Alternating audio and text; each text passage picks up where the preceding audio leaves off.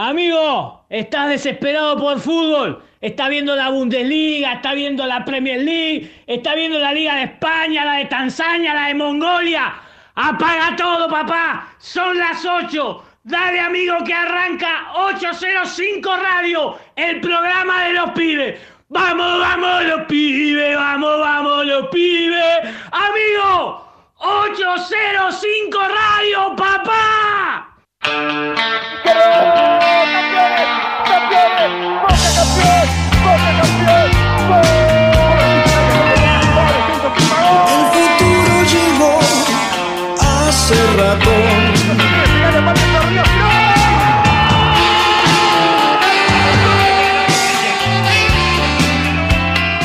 Una charla, un gol en el minuto 90, ese partido que siempre volvés a ver. Redes sociales, chat, videos, audios, todo pintado de azul y amarillo. Tu vida es color de boca, la nuestra también.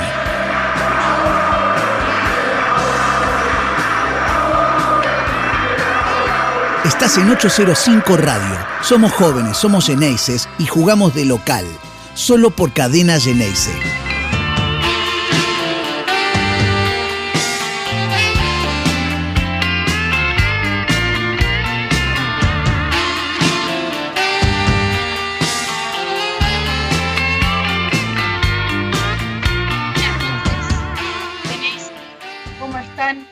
Bienvenidos, bienvenidas una vez más a 805 Radio. Se nos viene un programón, como siempre, como ya estamos acostumbrados. Un programa bien Geneise, bien joven y bien nuestro. Llegamos, pasamos el mes, llegamos al quinto programa. Hoy tenemos de todo. Vamos a tener, por supuesto, una nueva instancia del Hall de la Fama. Hoy definimos un puesto más y vamos a abrir eh, la votación a un nuevo puesto también. Eh, vamos a tener invitados, por supuesto, vamos a tener nuestra ya clásica sección, nuestro grito de amor, eh, vamos a compartir anécdotas, vamos a conocer al ganador del anecdotario del primer mes de 805 Radio, así que como siempre tenemos de todo para el día de hoy, pero antes de, arrancar quiero, quiero invitar eh, a, a- Ari y, y a Mika que andan por ahí, como siempre, como todos los jueves, para, para saludar a toda la gente que está ahí atrás escuchándonos. Ari, ¿cómo estás? Buenas noches.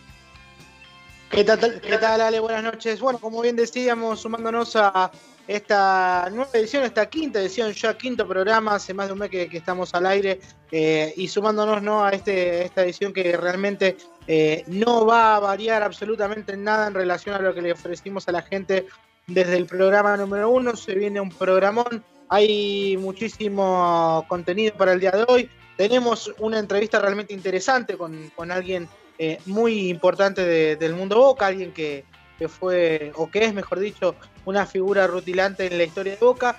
Pero que bueno, además también, como bien decíamos, tenemos el, el ganador, hoy se anuncia el ganador de lo que es el sorteo por la camiseta de Boca. Recordemos que quienes participaron del anecdotario durante el lapso de un mes fueron a una votación final donde se eh, está dirimiendo quién va a ser el ganador, el actor de la camiseta de Boca, donde vamos a estar presentando cómo se viene dando la votación con respecto al primer, al primer central, al central derecho eh, en, la, en la votación del Hall de la Fama, donde daremos inicio también a lo que va a ser eh, la- el inicio de la votación del central izquierdo, el segundo central en este caso, y obviamente donde tendremos más de lo que acostumbramos a la gente, donde tenemos anécdotas, entrevistas, efemérides, eh, los relatos característicos de, nuestra amiga Cami. Pero bueno, vamos a, a desandarlo todo esto y mucho más a lo largo de estas dos horas de programa que se vienen.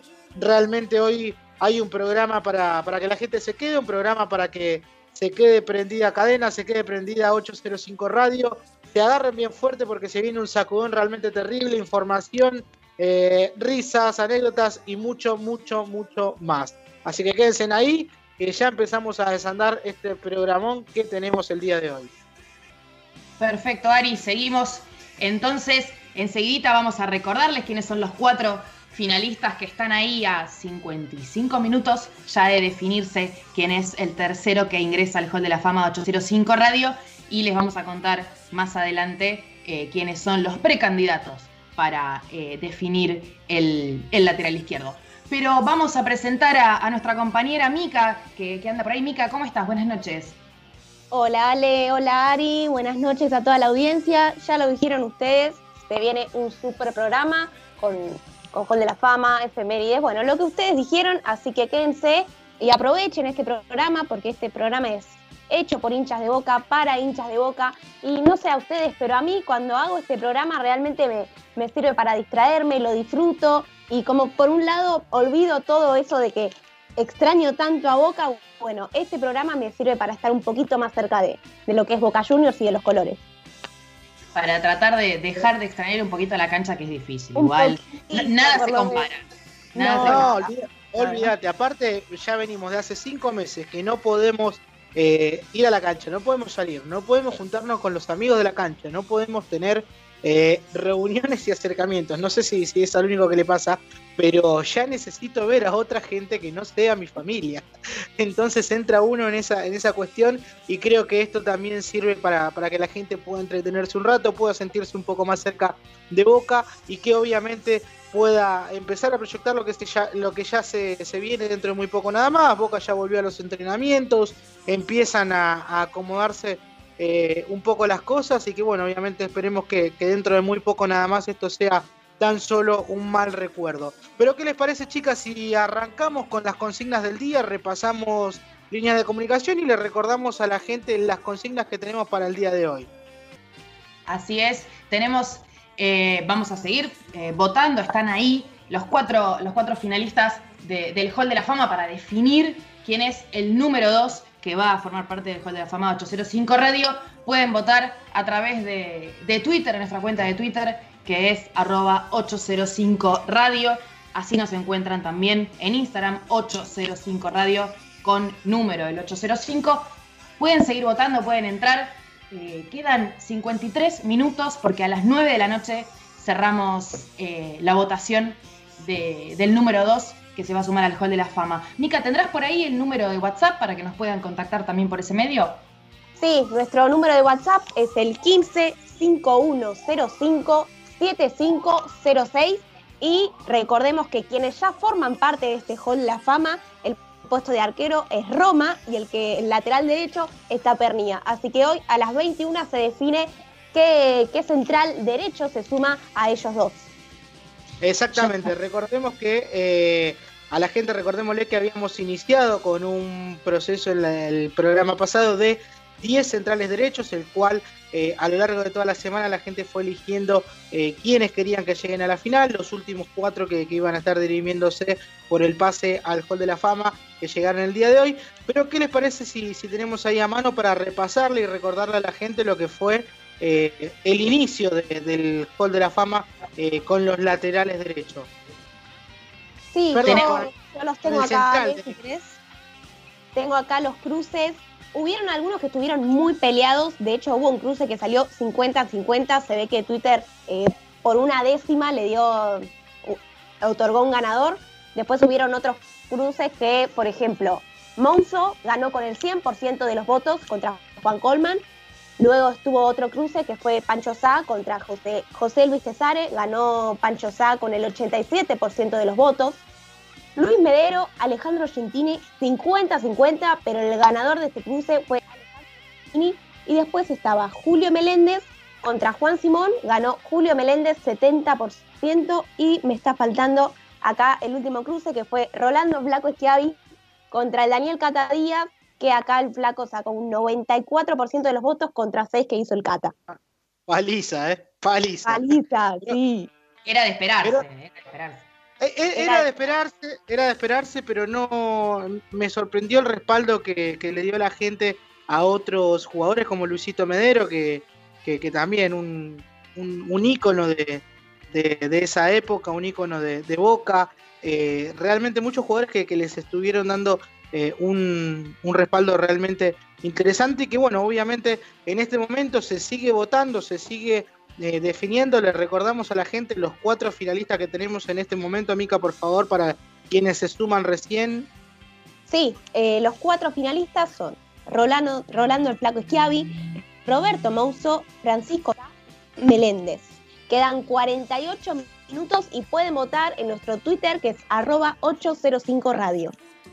Exactamente, y viene, viene bastante movido el tema de la votación, mucha gente está votando, mucha gente está haciendo eh, expresar su, su, opinión con respecto a cada uno de, los participantes. En este momento está peleado ahí, o sea, si bien lleva una amplia ventaja, está peleado el tema que por muy poquitos votos por ahí se termina definiendo a favor o en contra de alguien, pero recordemos que va primereando, liderando la lista el Flaco Schievi con un 54%, segundo con 33% eh, Roberto Mouso, tercero Francisco, perdón, eh, tercero Julio Menéndez con un 10% y cierra Francisco Sá con un 2%. Hay que eh, ver cómo termina la votación, pero ahí de el Flaco Schiavi Roberto Mouso no sale, si bien es amplia la diferencia, un par de votos puede empezar a, a hacer cambiar la historia. Así que nada, le decimos a la gente que siga votando.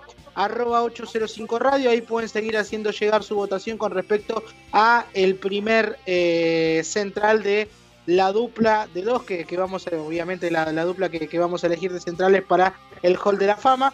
Recordémosle por última vez para quienes se suman recién, eh, Mica, la gente, recordémosle las líneas de comunicación.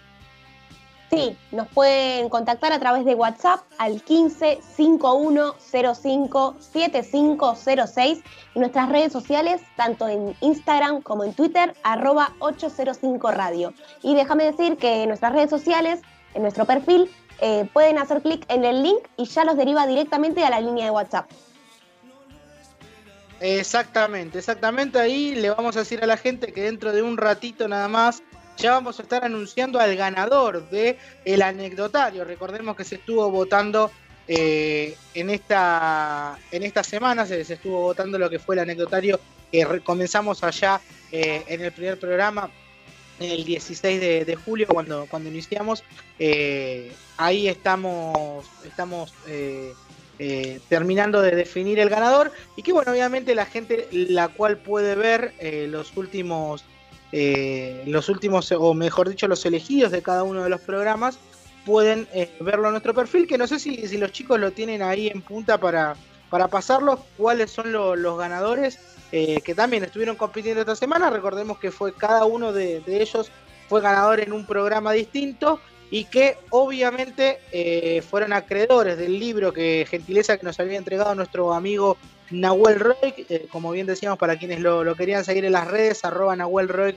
24, historias de hinchas, eh, relatos de, hinchas de boca. Eh, cada uno de ellos fue acreedor de, este libro, pero que bueno, obviamente participaron, como pasaron en la final, participaron por el sorteo de una camiseta de boca, pero vamos a escuchar ahí nomás lo que nos decían los chicos, cada uno con su respectiva anécdota, lo que nos contaban en sus respectivos programas para pasar a esta final del día de hoy.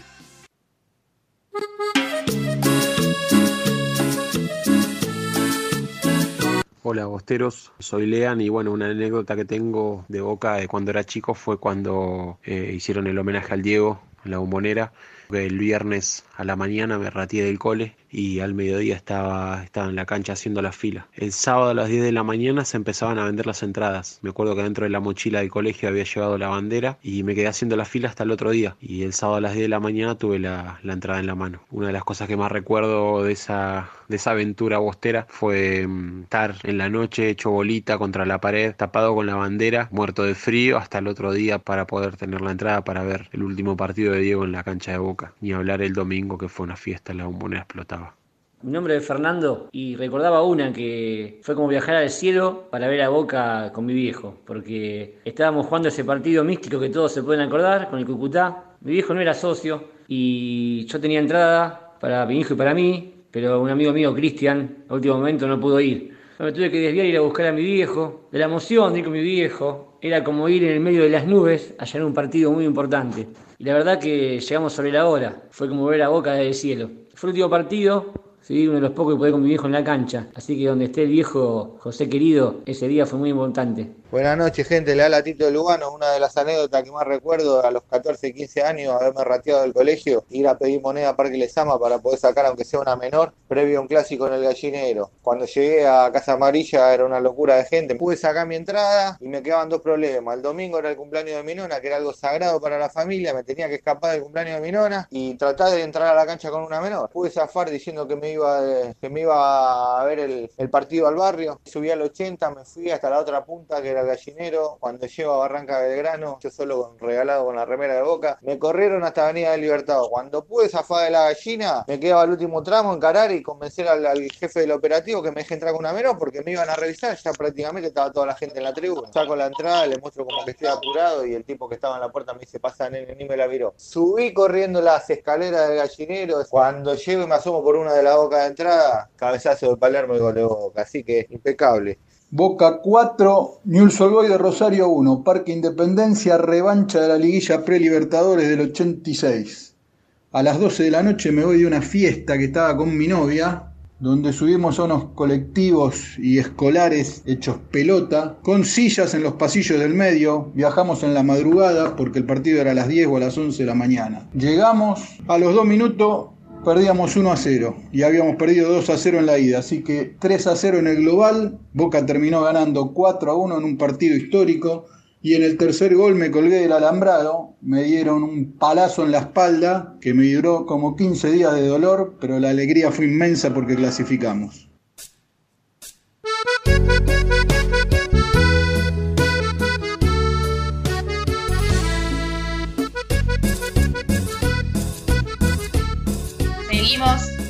En qué temón que 808 suena. Qué, ¿Qué Eh, tema? temón que suena. Sí. qué temón que suena. Muy bien. El DJ no para de meter hitazos, ¿eh? Mira. Déjalo, déjalo que, que corra un poquito, ¿eh?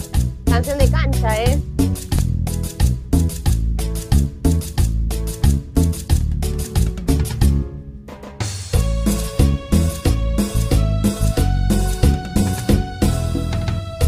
Sí, uno, uno, Pinchos, ¿no? uno mejor que el otro. Uno mejor que el otro. Pero bueno, ahí pasaba los, las anécdotas que no- nos manda la gente, eh, las vivencias que, que han tenido cada uno eh, en, en la cancha, su, su experiencia que, que han tenido a lo largo del tiempo. Y que bueno, obviamente, como, como bien decíamos, eh, va a salir un ganador ya en un ratito nada más. Le recordamos a la gente que, que, bueno, obviamente pueden, pueden seguir participando a través de, la, red eh, Twitter de- del programa, a través de, la red social de- del programa, pueden seguir participando, pero que ya en un ratito se cierra la votación y vamos a anunciar al ganador. Así que ya de dentro de muy poquito nada más vamos a, a tener un ganador y que bueno, obviamente le decimos a la gente que vamos a seguir teniendo eh, el concurso de anécdotas, le pedimos que nos sigan mandando sus anécdotas, que nos sigan mandando sus historias. ¿A qué número, Mica? Porque les decimos que hay más premios, ¿eh? Que no se, no se pongan en vagos porque hay muchos más premios. Sí, nos pueden mandar audios entre 30 a 40 segundos al 1551 05 7506. Sigan mandando sus anécdotas que queremos escucharlos y por supuesto van a haber muchísimos, pero muchísimos más premios. Era, ahí, ahí le mandamos, le mandamos un saludo, nos, nos están escuchando todo el mundo, están, dele aplaudir al DJ, eh. Nos manda Damián, Juan Pablo, todo el mundo nos manda un aplauso para ese DJ, lo aplaudo al DJ, la verdad que, que, que no, nos los van a llevar, eh. Sí, además fue poner ese tema y que todos también, qué temazo. Levantó, levantó el jueves, levantó el programa, levantó todo. Claro, porque. ah, no, no me, no me hagan esto, no me hagan esto con esos temas. me dan ganas de ir a abrir la heladera y que sea jueves, pero, pero bueno, no, se puede, no se puede, lamentablemente no se puede. Eh, lo bueno de todo esto es que, que, bueno, más allá de, de- de todo lo, lo que está pasando y que sí lo tomamos con alegría, es que eh, ha vuelto a los entrenamientos Boca, ha vuelto a las prácticas y que eh, ya, ya lo, tenemos ahí a los jugadores preparándose. Recordemos que el 17 va a ser la presentación oficial eh, de Boca por, por Copa Libertadores, va, va a ser su presentación en Paraguay frente a Libertad de, de Paraguay. Así que nada, chicas, ya, ya está ahí, ya de a poquito empieza a volver el fútbol, de a poquito empiezan a, acomodarse las cosas, eh, pero hay que esperar todavía y, nosotros seguimos eh, a, la, dulce espera, seguimos guardados, seguimos esperando que, se, normalice la situación para volver a estar cerca de Boca eh, y volver a, sentirlo, pero bueno, obviamente, como bien decíamos, ya dentro de muy poquito nada más vamos a poder tener la posibilidad de, ver nuevamente el azul y en cancha. hay que entretenerse mientras se pueda con lo que hay de fútbol europeo, pero no es lo mismo. Sí, igual por más que, hayan vuelto los entrenamientos, a mí me puso contenta volver a ver a los jugadores, están entrenando en, grupos reducidos. Para mí es una locura la, decisión de la Comebol, creo que lo, que lo hemos charlado en, otros programas. Eh, las fronteras están cerradas y ya, ya, pusieron fecha. Creo que también están diciendo que para el 20 de agosto tienen que, que tener la lista de jugadores. Eh, realmente me parece una locura. Yo quiero que vuelva a Boca, quiero ver a Boca, pero no, no sé si, si esto le va a hacer bien. Tal cual. Además, otra cosa que, acabo de ver eh, hace, hace un rato nada más en, una gacetilla que, envía la Conmebol, eh, que te amplían, amplían la, capacidad de, digamos, de la lista de buena fe. Recordemos que en un de principio... 30 a 40. claro, de 30 a 40 por una cuestión de que eh, van a tener que, tenerlos por las dudas eh, se infecte alguno de los afectados a la lista de buena fe, entonces para poder suplirlo de manera inmediata. Pero bueno, como bien decíamos, vamos a, estar hablando de esto y mucho más a lo largo de, estas eh, horita y media que, queda de programa, pero nosotros tenemos en este momento a alguien que está del otro lado de la línea de comunicación, que nos va a estar comentando las acciones solidarias que se están llevando a cabo en el eh, Club Atlético Boca Juniors. Tenemos del otro lado al señor Marcelo Lenga. Marce, buenas noches, ¿cómo estás? ¿Qué tal? Buenas noches, ¿cómo están? ¿Cómo estás, Marce? ¿Todo bien? Todo bien. ¿Vos cómo andás? Buenísimo. Todo tranquilo, todo tranquilo. Buenísimo, Marce. Eh, bueno, contanos un poquito qué, acciones están desarrollando, contarle a la gente a qué departamento del Club Atlético Boca Juniors perteneces, cuál es tu función y obviamente, eh, como bien decíamos, qué acciones están llevando a cabo en estos días. Bueno, yo pertenezco, eh, primero me presento, mi nombre es Marcelo Lenga, soy representante y asesor de la mesa de la asamblea del Club Atlético Boca Juniors y además este, colaboro en el departamento de socios que conduce Alejandro Cosentino, Chicho, eh, y coordino la Secretaría Social. Es una secretaría que realiza eh, acciones solidarias eh, con los socios de Boca, en el barrio de la Boca fundamentalmente, y bueno, estamos trabajando eh, ahora en una acción muy importante que es eh, la fecha que se aproxima, la del Día del Niño, el próximo domingo. Hemos hecho una campaña el sábado pasado este, de donación de juguetes y abrigos para, para niños y niñas. Este, y este sábado otra vez nos vamos a juntar en Plaza Colombia en Barracas de 15 a 18 horas para, para bueno, esperar que la gente se acerque con su donación de juguetes, de abrigos, eh, y que sea otra vez un éxito como fue el sábado pasado. Marce, ¿cómo estás? Buenas noches. Ale te saluda. Gracias por, por esta comunicación. Em, quería aprovechar para, para preguntarte cómo es trabajar en el departamento de socios y socias de un club como Boca, ¿no? En este contexto, en el que no podemos estar en el club, en el que incluso estas acciones que comentás eh, que se hicieron por el Día de la Niñez, bueno, tienen la complejidad de el barbijo, la distancia social. ¿Cómo es trabajar eh, en estos días? Bueno, es muy buena tu, tu pregunta porque la Secretaría Social fue creada hace cuatro meses y bueno, nos agarró en este momento, en esta situación muy difícil. Eh, se conformó un grupo de trabajo eh, muy importante con, con, socios y socias. Eh, bueno, inicialmente hicimos algunas tareas más que nada para darle participación a los socios, eh, en el trabajo social.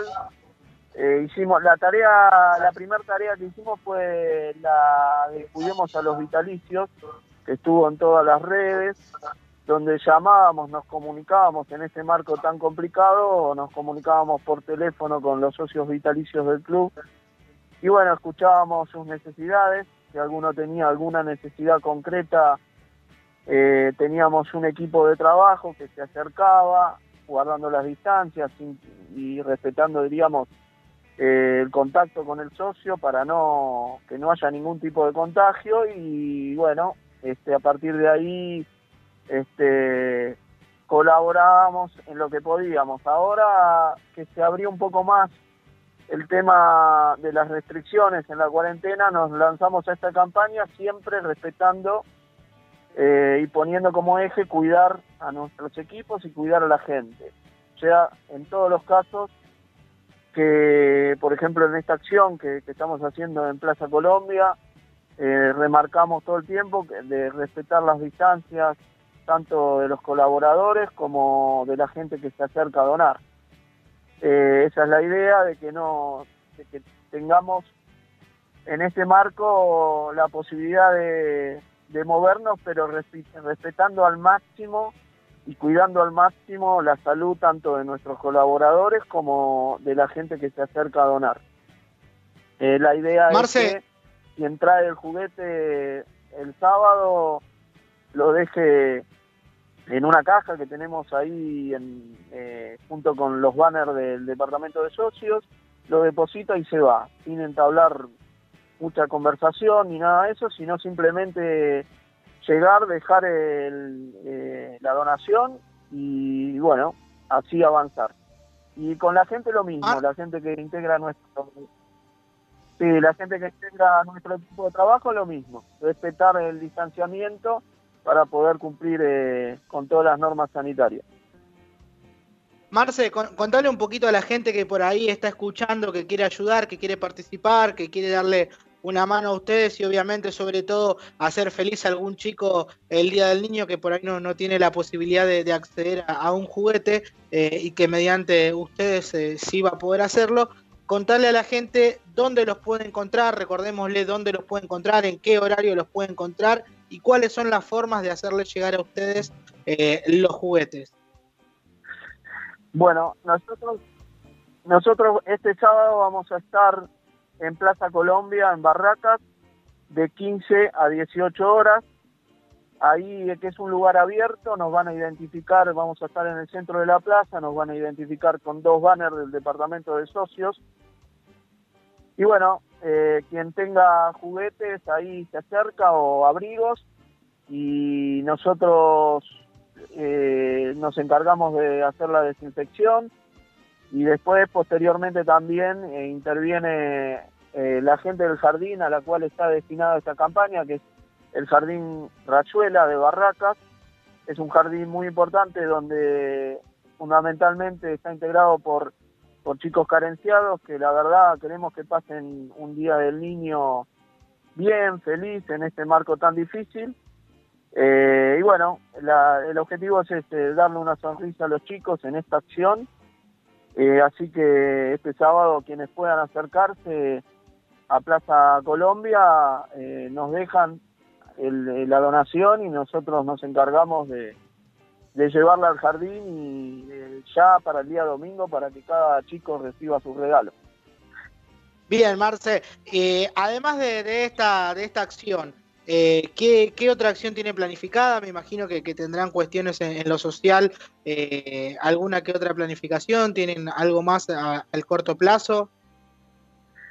Sí, sí, estamos, estamos programando una acción para fin de mes este, en el marco del Día de la Solidaridad.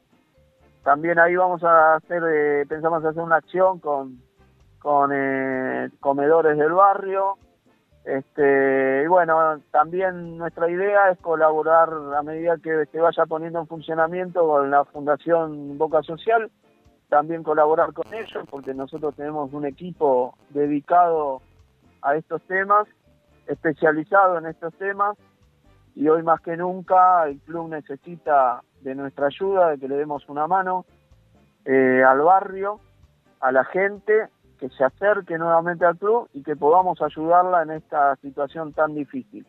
Esta es la acción que tenemos programada para fin de mes, la estamos, la estamos analizando, estudiando, pero seguramente eh, vamos, a, vamos a ir para adelante y esperemos que sea tan exitosa como esta acción que llevamos estos dos sábados, que la verdad ha tenido una repercusión enorme. Hemos recibido el sábado pasado más de 400 juguetes y ya en esta semana tenemos casi unos 300, 400 juguetes más que hemos recibido a través de, distintas organizaciones. Justamente te iba a comentar eh, que recién estuvimos con Chicho, con el presidente del departamento de socios, en un templo de la comunidad judía, el gran templo de Paso, donde estuvieron presentes los representantes de la comunidad judía, eh, el presidente de la AMIA y el presidente de la DAIA, y bueno, se acercaron, hicieron eh, donaciones también, y bueno, se repartieron también barbijos a integrantes de la comunidad judía que por cuestiones de religión los días sábados no los pueden retirar. También hicimos una campaña en ese sentido hoy. Y bueno, por eso estamos, estamos moviéndonos en todos esos lugares, eh, integrar también en estos espacios eh, comunitarios, integrarlos al club. Y bueno, eh, en eso consiste también nuestra tarea hoy por hoy, además de lo social, eh, integrar a, a gente del barrio, a las comunidades y hacer un poco lo que prometimos en campaña, de ser un club para los socios y para las socias y para el barrio. Marce, eso te iba, justamente mi, mi, siguiente pregunta tenía que ver un poco con eso, con, con la nueva identidad, si se quiere, de, del Departamento de Socios y Socias y quería pedirte si, si podrías explicarnos con tres palabras, tres ideas, tres conceptos, si vos le tuvieras que explicar a alguien que desconoce tal vez la diaria de la vida institucional de Boca, cuál es el rol que tiene el Departamento de Socios y Socias de, del club. Bueno, el Departamento de Socios y Socias tiene varias secretarías, eh, la social es una de ellas, eh, bueno, y dentro de este marco tenemos hoy un rol, el departamento tiene un rol importantísimo, que es justamente eh, ser la conexión con los socios, crear, cambiar, diríamos, lo, lo que fue la gestión anterior, el, el, trato que tenían los socios, la gestión anterior, hoy cambiarla.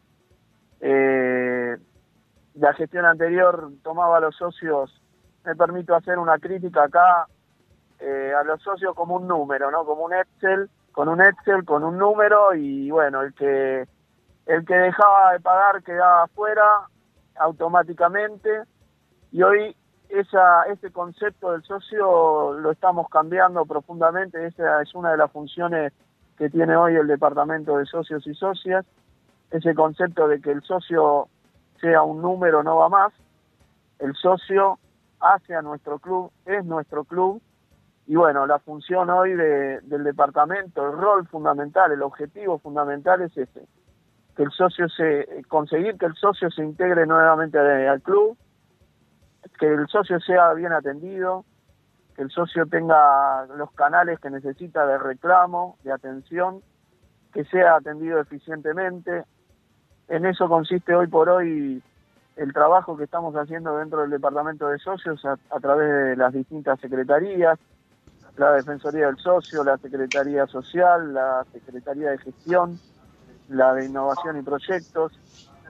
Por eso, el departamento de socios hoy tiene un rol importantísimo dentro del club y creo que lo estamos llevando bastante bien en este marco tan difícil. Eh, creo que cuando se levante y nos recuperemos de toda esta historia que estamos viviendo, ahí se va a ver mucho más nuestro trabajo. Marce, y antes de, antes de cerrar, nuevamente te agradecemos la comunicación para recordarles a, quienes están escuchando del otro lado eh, bien los datos para, acercar las colaboraciones y las donaciones. Bueno, yo acá eh, no, tengo el número exacto que figura en el flyer. En el flyer que difundimos del club. En el club este, hay un número telefónico, después por ahí se los hago llegar, ahí lo pueden pasar al aire, ese número telefónico a quienes no puedan ir eh, a Barracas, eh, se pueden comunicar a ese número y nosotros, si son de acá de la ciudad de Buenos Aires, pasamos a retirar por el domicilio las donaciones. Este, Perfecto. Eh, después, bueno, quienes se puedan acercar a Barracas. Marce, acá lo tenemos, mirá, en, la producción nos acercan el teléfono que es 6680-0421, entonces para, para coordinar eh, con Marce y el equipo para acercar las donaciones para el Día de la Niñez. Repetimos, 6680-0421. Así que Marce, muchísimas gracias por la comunicación, muchísimas gracias por sumarte y participar de 805 Radio. Eh, te, mandamos un abrazo a la distancia y nos reencontramos en cualquier momento. Muchas gracias. Bueno, gracias a ustedes por la invitación y bueno, esperemos vernos pronto en la bombonera cuando se termine todo esto. Para mí fue un gusto charlar con ustedes. Gracias, Marce.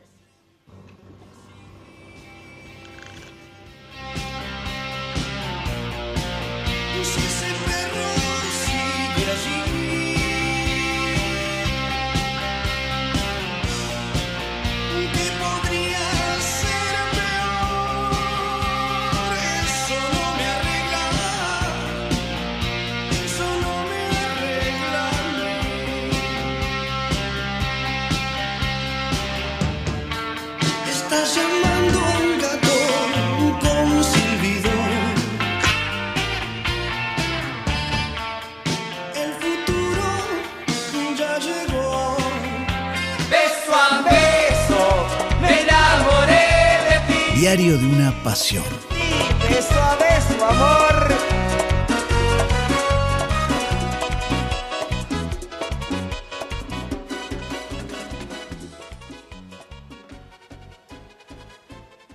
Y ahí pasaba nomás la palabra de Marcelo Lenga. Y escuchando La Mona, beso a beso, escuchando Carlito La Mona Jiménez de fondo, vamos a darle la bienvenida a nuestro amigo de la casa, el señor Riquico. Enrique, buenas noches, ¿cómo estás? Hola Ariel, hola Mica, hola Ale, ¿cómo están todos, todas?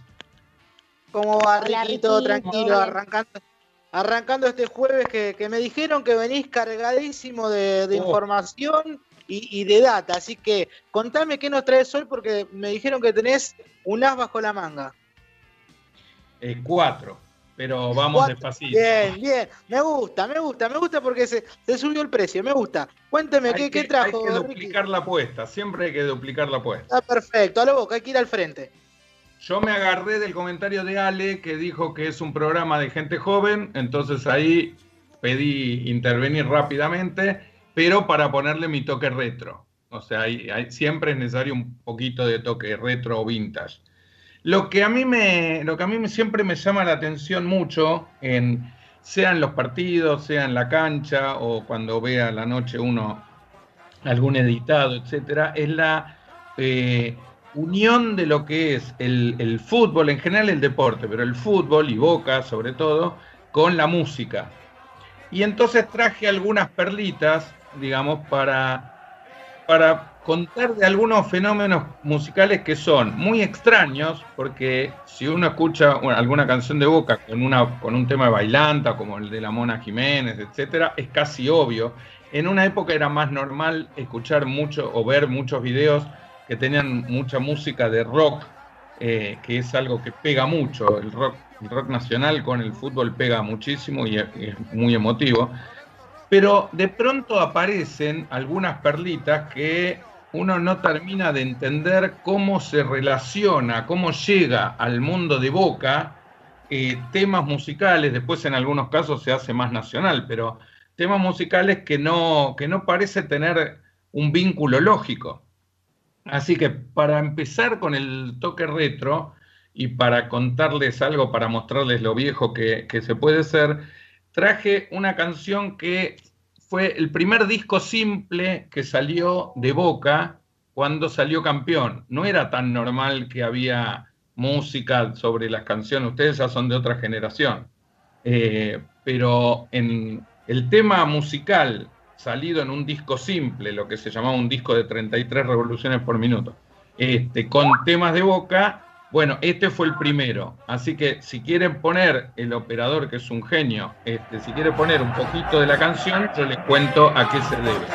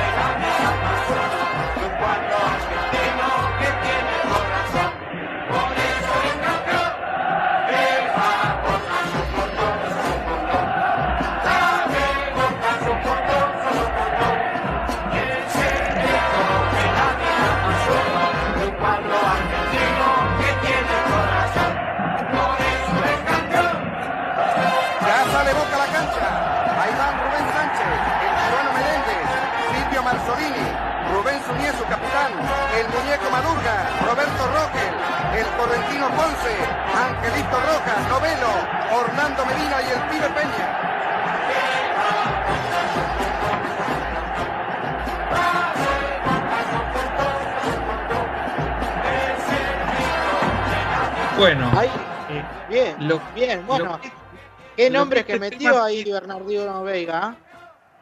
Lo que, lo que tiene increíble este tema es que, bueno, para los que son mucho más jóvenes, tal vez la palabra sucundún no signifique nada. El cantante Donald era un cantante de la década de los 60, fue muy, muy famoso en la década de los 60, pero no era un cantante popular, era, digamos, era un cantante para un determinado grupo de gente, etc.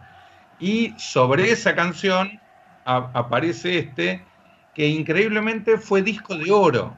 Disco de oro en ese momento significaba un millón de discos vendidos. Y se vendió, estaba primero el disco de Boca y después podía estar alguno de los discos de los Beatles, cualquiera de esas cosas. Cuando Boca salió campeón, salió eh, eh, este tema con la relación con Sucundún. No fue una canción de cancha, pero sí fue disco de oro. Me voy, me voy de esto y con el homenaje a, Bernardino Veiga y con el saludo al, hijo, Gustavo Veiga, un excelente periodista. Y me voy al segundo tema, al, segundo tema que me llama la atención, ustedes lo conocen, pero todavía yo no he encontrado la explicación. Eh, antes que llegara a la cancha de Boca, llegó a la política, se cantaba en algunos actos políticos, pero es una canción que conocen todos. A vos, Ariel, mucho no te gusta porque te parece que en No, no, algunos ya- fue mufa. Ya la, la estoy escuchando de fondo y ya sé, no, déjala. Pero podemos escuchar un poquitito para explicar algo, porque alguien debería llegar a entender la lógica de cómo llegó a la Argentina. Si quieren, ponemos un poquitito nada más. A ver, subámosle el volumen, subámosle.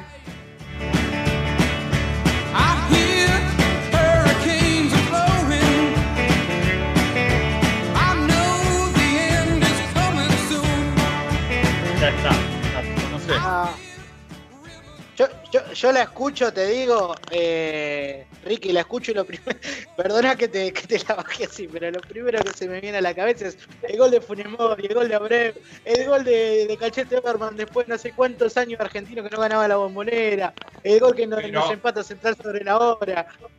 Pero Ariel, reconoce que en algún momento la hemos cantado y la hemos disfrutado mucho también. En algún momento dejamos de cantarla porque nos venían algunos goles en contra Sí, y nos la sí. pasaban. Pero la hemos festejado y después en Brasil la selección también la cantó mucho Sí, y la adaptó. La, fue, fue muy viral eso. Ese, ese tema eh, lo arrancó sacando Boca y después como con la selección se terminó haciendo eh, un Vox Populi terminó, terminó pegándose. De hecho, muchas hinchadas lo terminaron copiando.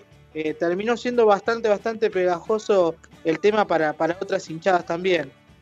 Bueno, lo que, lo que tiene de loco es que lo que canta, quien canta esto es un grupo que se llama Creedence Clearwater Revival, que es un grupo de rock de los años 70, un poquito country, un poquito, un poquito rock, pero es una canción que tiene por lo menos 35 años y que en algún momento, en el año 2000, ¿cuándo fue el Mundial? 2016. Catorce. Eh, 2014. 2014, 2014. Bueno, en el 2013 se empezó a cantar en política, en el 2014 se empezó a cantar en la cancha. 35 años después de esa canción, es una canción muy vieja. Creedence fue un grupo impresionante de rock, hace poco volvieron a la Argentina eh, sus fundadores, que eran los hermanos Fogerty, bueno, ya no están, este, pero volvió el grupo como armado distinto, pero con, llenó tres Luna Park, etcétera. Pero es un grupo que nunca en la vida yo entendí cómo llegó al, ni a la política nacional ni al, ni al fútbol. Son, son, son esos milagros que tienen y que termina uno cantando. En mi caso, que soy más grande, conocía la canción, pero seguramente ustedes no tenían por qué saberlo. Eh, No, Sí, sin duda, que, no- que de hecho no- muchos... Perdona, Mucha yo gente- no conocía la canción, pero más allá de que vos la categorices como mufa, que de hecho yo también considero que es un poco mufa esa canción, la letra, la letra es excelente, es excelente. La letra de la hinchada de boca, a eso voy, es excelente. Yo estoy de acuerdo, Mica. Para mí era una canción, digamos, hasta que Lo, de- debatimos también si quieren, ¿eh? No, eh, bueno, ahora si querés podemos ir prosa por prosa debatiendo. Yo digo, la canción es muy emocionante y en un momento cantarla todos, cuando, cuando la cantábamos todos, era un momento muy emocionante. Y lo que yo nunca pude entender es cómo llegó, cómo llega a la cancha de Boca una canción que tiene 35 años, que es cantada por un grupo de rock o country de Estados Unidos y que no tiene ningún vínculo. ¿Cómo se llega a eso? Eso a mí siempre me asombra. A mí la canción me gusta, ¿vos no, Ariel? No, no, a ver, la canción está muy buena. Yo le terminé agarrando idea como, como algunas otras canciones, viste, que te pasa que no sé, como cualquiera de nosotros que, que va a un bolicho, que va a algún lado y le ponen un tema y enseguida cuando le ponen el tema le, le sale la, la letra de la cancha. Y te Sí. pasa que, que cuando, cuando era el apogeo del tema este, que, que en el mundial, te ponían el tema de si vos te acordabas de todo lo que te había pasado con Boca y no te salía otra cosa que puteada. ¿Qué querés que te diga? Sí, sí, sí, sí. Bueno, escuchen a Creedence Clearwater Revival, es un grupo maravilloso, sigue, sigue estando, pero sus, sus discos viejos este, se pueden escuchar y tiene canciones muy pegadizas como esta y otras un poco más, más metaleras, más rock and rolleras. El tercero, para ir rapidito y no, no ocuparles mucho tiempo, el tercero es otro milagro. eh, si quieren escuchamos un poquito la canción y ustedes la van a reconocer. A ver si, si podemos escucharla. You fill up my senses like night in a forest, like the mountains in springtime, like a walk in the rain, like a storm Bueno, in the desert. No, no, no puedo creer, no puedo creer que de esta canción salga el de yo soy hincha de boca, yo no soy Uy, delincuente, ¿sabes? no puedo creerlo. Mica, No, esta es no, lo- no lo iba a sacar, ¿eh? Yo te voy a Sí, es explicar. esa, ¿o no? Sí, o bueno, también está la otra que es quiero ver a la 12 con, Con toda su Bandera. Me muero, esto me hace mal. Con la abstinencia que tenemos de ir a la cancha, que nos pongan estas canciones, no. es un golpe al corazón realmente. Juro, Mica, que tengo piel de pollo y yo sabía que iba a poner esta canción y juro que en este momento que la puse empecé a cantarlo y, me pasó eso. Bueno, yo te quiero contar algo. Esta canción la canta un tipo, la cantaba, un tipo que se llama John Denver. John Denver tiene una historia increíble que es, él era músico absolutamente country, yo tengo varios discos de él de música country, eh, y nunca trascendió más allá de Estados Unidos, justamente porque como la música country es muy típica de Estados Unidos, no es una música que se escucha en Francia, en Alemania, no, es un tema hit. ¿Entendés? Yo la única que lo vi fue por trabajo, tuve que estar en Canadá y fue lo máximo que él se extendía. Y después se volvió una especie de Pastor Jiménez, un tipo que ibas a ver, yo pensaba que iba a haber un recital y terminaron todos de las manos, cantando, orándole a Dios. O sea, no hay manera de explicar que John Denver suene en la cancha de boca y que vos estés cantando esta canción, me parece que te acabas de, entender, de enterar quién es. Sí, yo por lo menos yo sí. ¿Sabes qué, Ricky? Esto me, me da el pie eh, y se, se me acaba de, de ocurrir así. ¿Por qué no, no, no preparamos eh, para la próxima semana, para la gente, eh, que la gente reversione los temas? Que agarre una canción X y que nos mande su canción con su letra. eh, y creo que, tarea para la mesa también que, que se haga un tema con, con, alguna, con alguna canción que, le guste. eh, dedicado a Boca y nosotros traeremos algún artista eh, significativo con, con, lo que respecta a las canciones que, que tiene Boca. ¿Qué opinas? Me parece genial y te doy dos ejemplos. En algún momento eh, los ratones reversionaron la canción haciendo una, una como la cortina de un, de un, programa que hacíamos con Luis Rubio, con Ever Ludueña, que era La Noche del 4, este, y lo reversionaron y quedó, se, cono, se, conocía más la canción esa, la reversionada, que la original, en algún momento se, se hizo más famosa, y después te quiero recordar que el tema este que tantos malos recuerdos te trae, pero que en algún momento fue, fue muy bueno, eh, hubo una persona que por, eh, por las redes sociales reinventó la canción para la selección nacional y se viralizó de tal manera que en Río se empezó a viralizar y todos recibíamos la canción y la cantábamos a partir de un tipo que la reversionó. Bueno, pa pasó algo, algo parecido. Vos recién mencionabas a los ratones paranoicos. Pasó algo parecido cuando reversionaron el tema para siempre, que, que lo hicieron para el Diego, la despedida de Diego. Eh, claro. Y te, ese, ese, tema termina siendo, creo yo, eh, uno de, de, los grandes hits de, de los ratones, eh, aún siendo un tema que ya existía y que, que, lo tuvieron que reversionar por una ocasión especial. Si vos vas Se escucha más el del Diego. Para mí, sí, sin perdón, duda. es más conocido, es mucho más conocido el del Diego, y vos empezás a escuchar la melodía y cantás el del Diego, no cantás el otro, no, no sabéis bueno, la letra, nada. A mí me pasó con una canción cuando era chica, o sea, yo la, la, famosa Mariposa Tecnicolor, yo aprendí la canción de Boca, que me la enseñó mi viejo cuando yo era piba. Yo sí, sí, y, sí. y, después dije, pero, pero ¿qué hace este señor cantando otra cosa que no es de Boca? ¿Por qué se equivocó con la letra? Claro, eh, y es, claro. eso, eso pasa mucho también. Y, y hablar, y Fito Páez es alguien local que deberíamos conocer, pero digo, la canción de cancha se lleva todo por delante. Bueno, para que no, yo comparto todo lo que dice Ale, con, para, que no, para que no se sientan mal ustedes con esto de canciones que ustedes no conocían, quiero decirles que al revés también pasa. Hay muchas canciones que hoy suenan en la cancha y que yo, por ejemplo, o una generación más grande que la de ustedes, desconoce porque ustedes los bailan o están todo el tiempo en contacto con ellos y tal vez nosotros no.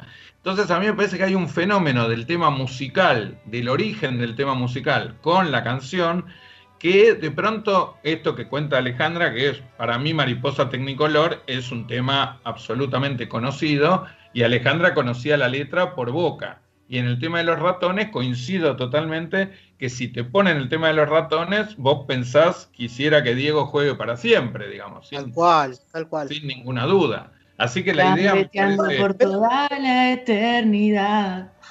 Pa pasa, mucho, pasa mucho esto de que, de que muchos artistas también se vuelven muy populares gracias a, a la popularidad que te, que te otorga eh, el hecho de que la cantan, la cantan en, en las canchas del fútbol argentino. Eh, los hace despegar a veces muchísimo a los artistas también. Hay un, hay un fenómeno que en general se llama tradición, en la, en la comunicación se llama este, comunicación tradicional, que es como casi, te diría, de generación en generación, que pasa mucho con, con los poemas anónimos, pasa, pasa mucho con, con la lectura, es como que de pronto estás repitiendo algo y no sabes que es de Borges, o estás repitiendo algo y no sabes que es de de un cantante de hace 30 años, como estamos hablando, a mí lo que me resulta maravilloso es esta idea de que de pronto se universaliza y entonces vos ves de pronto que en Japón están cantando la marcha peronista, pero no por la marcha peronista en sí, sino cómo llegó el fenómeno este, de que los japoneses canten estas canciones o como, cantaba, como contaba Sergio Denis, que su canción fue cantada en España, en Italia, en Portugal, la pregunta es cómo hoy es un poco más simple de entender porque están las redes, está todo muy comunicado, pero digo, hace... Claro, el internet, el internet modificó todo ese tipo de instancias, lo que podría parecer o lo que podía parecer algo utópico en su momento o algo, algo raro, eh, hoy con el tema del internet es mucho más eh, lógico, mucho más entendible. Es más fácil de entender ahora a mí que alguien me explique cómo en el año 2010, 2005, porque yo no me acuerdo de la canción de Quiero ver a la 12 con todas sus banderas, yo me la acuerdo de siempre.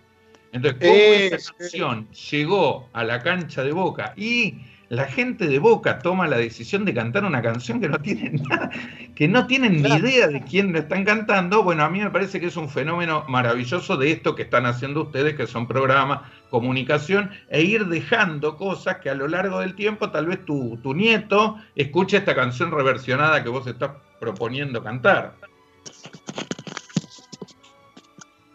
Está- se escucha bien ahí, ¿no? Sí, sí, sí, te escuchamos, Ricky, te escuchamos. La última canción que les traje, y esta seguramente este, A vamos ver. a coincidir todos, pero la conocen, pero yo les quiero contar por qué para mí tiene un toque de alegría especial, que es, si quieren poner el tema, A ver, mandémosle bien fuerte, a ver qué, qué suena.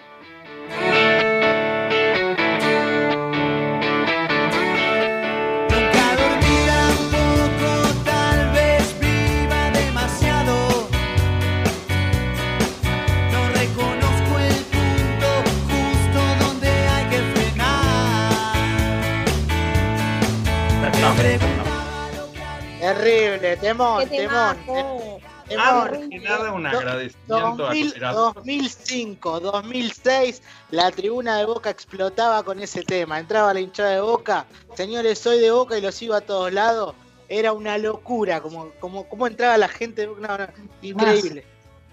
Aparte la melodía tiene un encanto muy particular, es como, es como muy romántica, pero en el sentido bostero de cancha, no sé cómo explicarlo. Eh, eh, se, siente, se siente muy bien. Año 2005, yo estaba terminando el secundario hablando de juventud, ¿no? No sé qué pasó en el medio.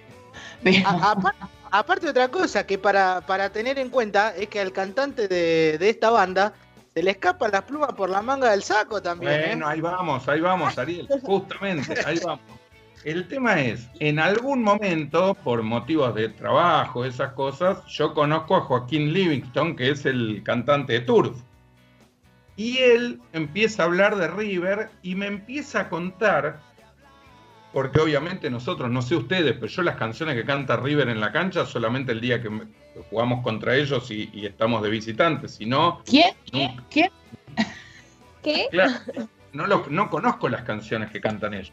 Este, No, olvídate. Es que tampoco, ta- tampoco aparte, porque vamos y, y se quedan mirando la hinchada de boca, se quedan todos mudos. Bueno, totalmente. O sea, por algún motivo o por el otro, pero no las conocemos. Y él me empieza a cantar la versión original con la canción de River y yo le digo, esa canción la canta River, pero por supuesto es la versión original nuestra, porque yo soy de River y la compuse, cuando la compuse, el primero que la cantó fue River. Y para mí fue una desilusión tremenda porque cada vez que después se cantaba, yo tenía la sensación que estábamos, que habíamos caído en una trampa y que estábamos cantando una canción de un tipo que era fanático de River, cosa que yo desconocía hasta esa charla. Bueno, mi revancha tuvo que ver, y esto lo he hablado con él, o sea, no es, no es nada personal contra él, digo, mi revancha tuvo que ver con que el año pasado, la final famosa que nos acordamos del Gabigol, Joaquín cumple su sueño y antes del partido aparece y canta la canción original que él quería, que es Vamos, vamos, vamos, vamos, vamos, millonario. Y canta eso y lo hace cantar a todo el estadio. Bueno, tengo cuatro hinchas de River que ya... A, a partir, a partir de este no se momento me gusta más ese más. tema. A partir de este más. momento, me, me encanta este tema. A partir de que me contás esto, me encanta este tema. Claro, claro, la tenemos que retomar nosotros porque ellos no la van a poder cantar nunca más porque es no hay hincha de River que yo conozca que no tiene pegada esa canción con la final con el Gabigol, con lo que le arruinamos la vida de una canción maravillosa. Tal cual, tal cual. Pero yo me quedo, y vamos Boca, no podemos perder. Y vamos Boca, Íbamos, que te- Boca, que tenés que No, ganar. a- aparte, ese, ese era el tema que, que cuando vos veías que el equipo no estaba respondiendo, era el que lo llevaba al frente que. A ver, es raro explicarlo para el afuera. eh, pero el hincha de Boca sabe que cuando sonaba ese tema, Boca Sí. te metía en un arco. Te metía en un arco y te, te, lle- te, llevaba- te llovía en centro de todos lados y, y el equipo iba, iba, iba, iba y la gente gritaba, gritaba y ensordecía y sabías que en cualquier momento venía el gol de Boca, se venía el empate, se venía el gol de, de diferencia. eh, o sea, es, es algo loco y raro de explicar a la vez, pero, pero es así, o sea, es increíble como, como tan solo una canción puede contener eh, tanto simbolismo dentro de eso. Ariel, hay una cosa, justo, justo pegaste en el tema que, que iba a, a con- a contar si tenía un minutito más, que era, es una canción que los hinchas de Boca sabemos que es de eh, los 20 minutos del segundo tiempo. No es una Sí. canción que cantás a los 10 minutos del primer tiempo. Es a los 20 minutos del segundo tiempo, si tenés que ganar o tenés que empatar el partido, es una canción que es, bueno, llegó el momento, chicos, hay que hacer el gol ahora. Eso es lo que me parece de esta canción maravillosa. Los dejo porque no quiero robarles mucho tiempo. Vuelvo cuando esté Pasucci para contar, para No, no, con él. invitado. Estamos al aire, estamos al aire. ¿Qué? Pero bueno, ¿Quieren, que me, no- quieren que me vaya? No vuelvo más. No, no, no pasa nada. Ricky, te comprometemos para el próximo, para el próximo jueves, hacemos cada uno reversionamos un tema que le guste y le pedimos a la gente durante la semana que empiece a mandar sus canciones reversionadas. Se va a venir un concurso, vamos a tener algo interesante ahí para sortear, así que, que nada, vamos a ir con eso, ¿te parece? Claro que me parece, y si llega a venir el invitado sorpresa, que yo no sé cuál es, este, yo hablo un minutito con él, porque tengo algo para contar, pero después los dejo a ustedes libremente. Ahí va, ahí va, vamos con eso y también nos vamos a poner en campaña, Ricky. Vamos a buscar algún artista, algún tema eh, hitazo de la hinchada de boca para, para meterlo el jueves que viene. ¿Qué opinás? Que ustedes deberían hacer algo con la generación de 35, 40 años, que es enseñarnos de dónde vienen estas canciones últimas, que nosotros muchas de esas no sabemos cuál es la versión original. Daddy Yankee. No, Vale. basta, no, no, no. Los reggaetones marcaron Enrique Iglesias. una, historia También. tristísima, marcaron. Bueno, eso los dejo que se peleen, se la tanta entre- atrasadísima, sí. Nos, Sí. nos vemos en un rato con el invitado sorpresa. Dale. Gracias Dale, Dale. Ale, ¿vendemos dos minutitos la tanda? Y volvemos, dale.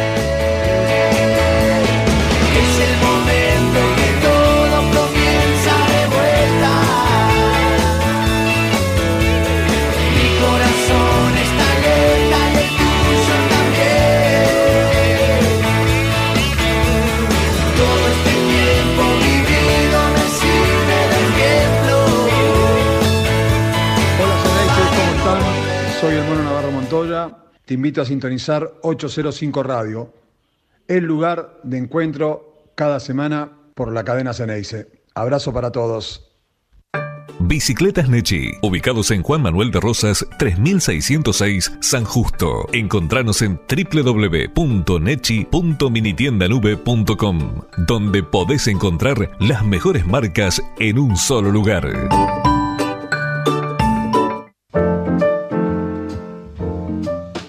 Doctor Luciano Buffarini.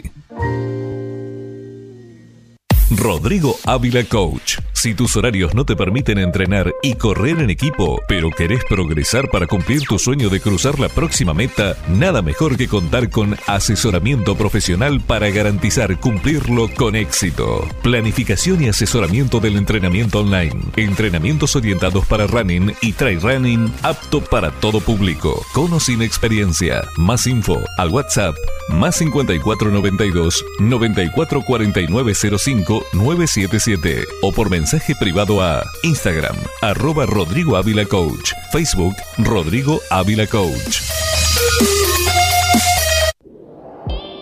Sexualisex Job. Sexualisexjob.com.ar. Avenida Corrientes 1145 Cava. A media cuadra del obelisco. Lencería erótica. Disfraces. Juguetes para adultos. Lubricantes. Aceites para masajes. Calor frío neutro. Perfumes con feromonas y películas. Logística y distribuidora FB. Minifletes, repartos, cobranzas y viajes al interior. Comunicate al 113 446 0905.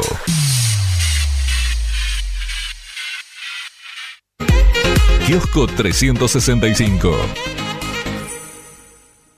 Papelera Papelmar. ¿Necesitas artículos de embalaje y descartable? No busques más. Papelera Papelmar tiene la solución. Desde hace 17 años nos especializamos en la comercialización y distribución para gastronómicos e industriales. Encontranos en nuestra sucursal de Avenida Francisco Beiró 5601 Cava. Contactanos por teléfono al 4653 0542 o 4653 9246. Y ahora también tus pedidos por WhatsApp al 11 23 63 16 51. También nos podés seguir en Facebook e Instagram, arroba papelera papelmar. Nuestros envases juegan un gran papel.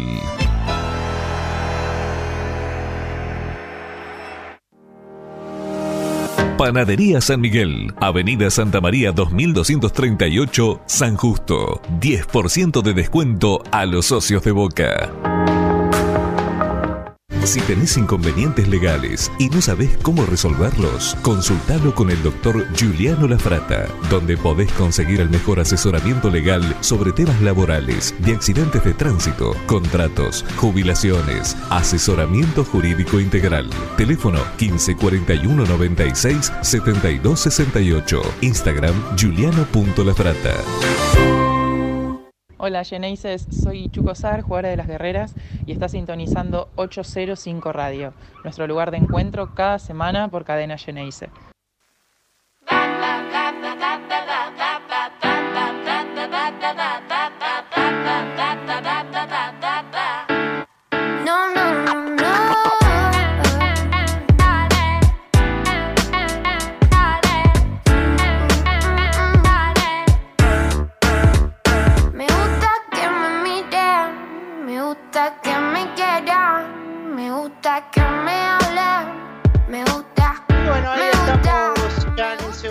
Bloque de 805 Radio.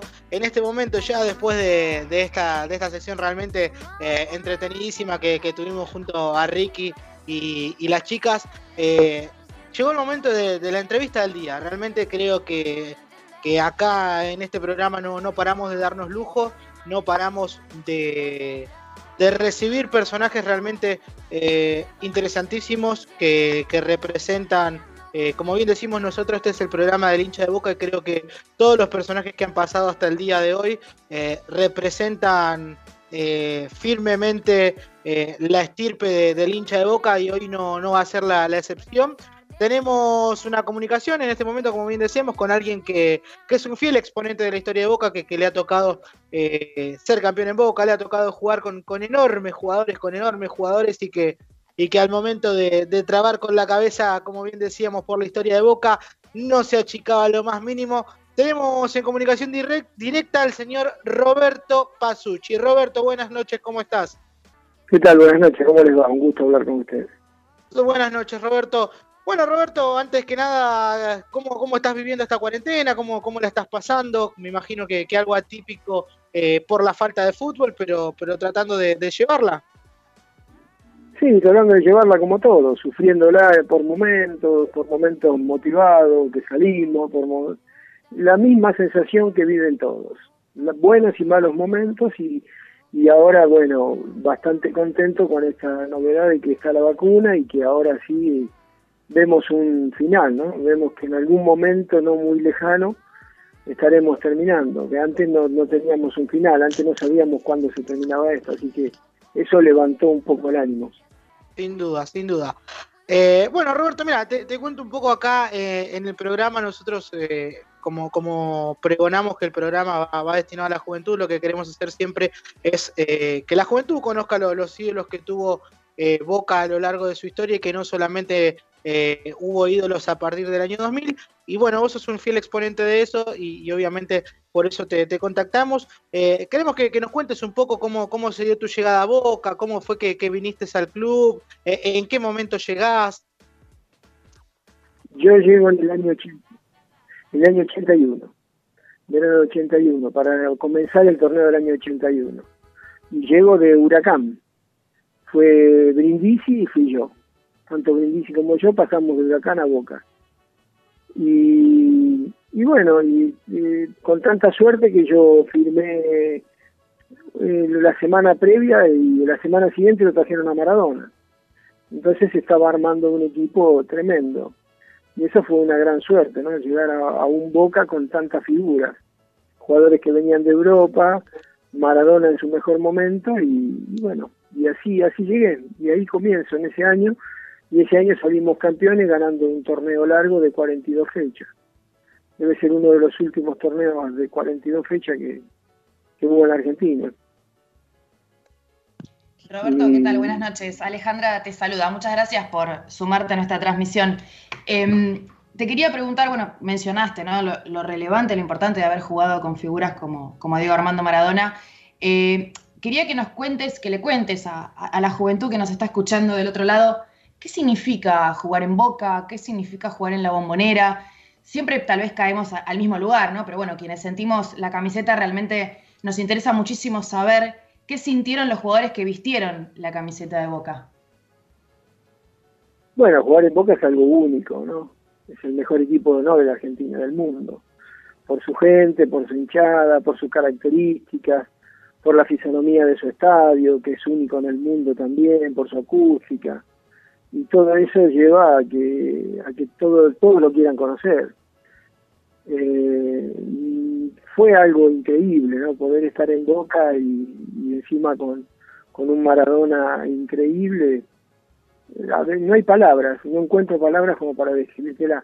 Lo que sí te puedo decir que nosotros fuimos lo que acuñamos la frase que la bombonera se mueve. Nosotros decíamos que la bombonera latía, porque en el año 81 no había, no sé, entraba la gente que, que, que- que entraba, ¿viste? había ochenta y pico de mil personas en el estadio.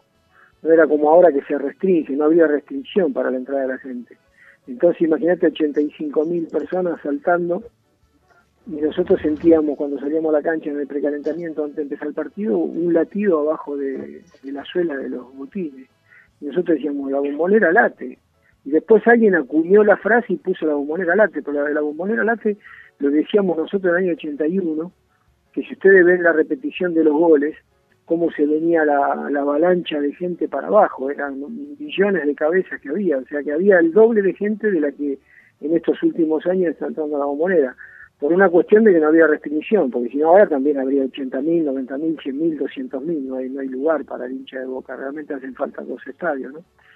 Así que lo que sentíamos era una cosa increíble, era una emoción increíble, y todo eso que yo te conté, todo eso, ese, ese temblor, esa locura de gente, esa cantidad de gente, llevaba a ser un equipo único. Boca es un equipo único. No, no sabría más describírtelo cómo, pero es algo increíble, es algo imborrable, es algo que lo llevo en mi corazón y que, vive conmigo permanentemente. Roberto, buenas noches. Micaela te saluda, un placer, un placer poder Hola. escucharte, consultarte. Recién estabas contando eh, lo que significa Boca, lo que es Boca. Cuando vos te enteraste, cuando te dijeron que ibas a ir a Boca, ¿qué sentiste? ¿Cómo fue ese momento? y fue, fue muy emocionante.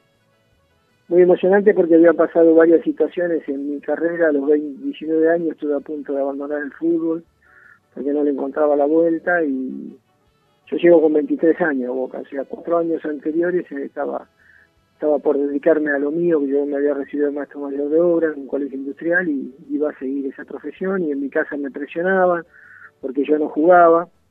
En el club que estaba en ese momento, que era Flandre, en Club de la B, era suplente, entonces me dijeron, bueno, ya tenés, vas a cumplir los 20, viste, mi viejo Tano me dice, hay que laburar, ya si el fútbol es para vos, y después yo remonté, reaccioné, encontré la posición en el campo, me di cuenta que yo era un jugador de marca, y me consolidé de una manera increíble, que en tres años pasé de esa situación de, abandonar el fútbol a que Boca me compra. Entonces cuando yo me avisan que, Boca me quería la noche, una noche, mañana a la mañana me dijeron a las 10 de la mañana tenés que estar en la inmobiliaria de Mació en Barracas, ahí en la avenida la avenida principal de Barracas, Monte de Oca.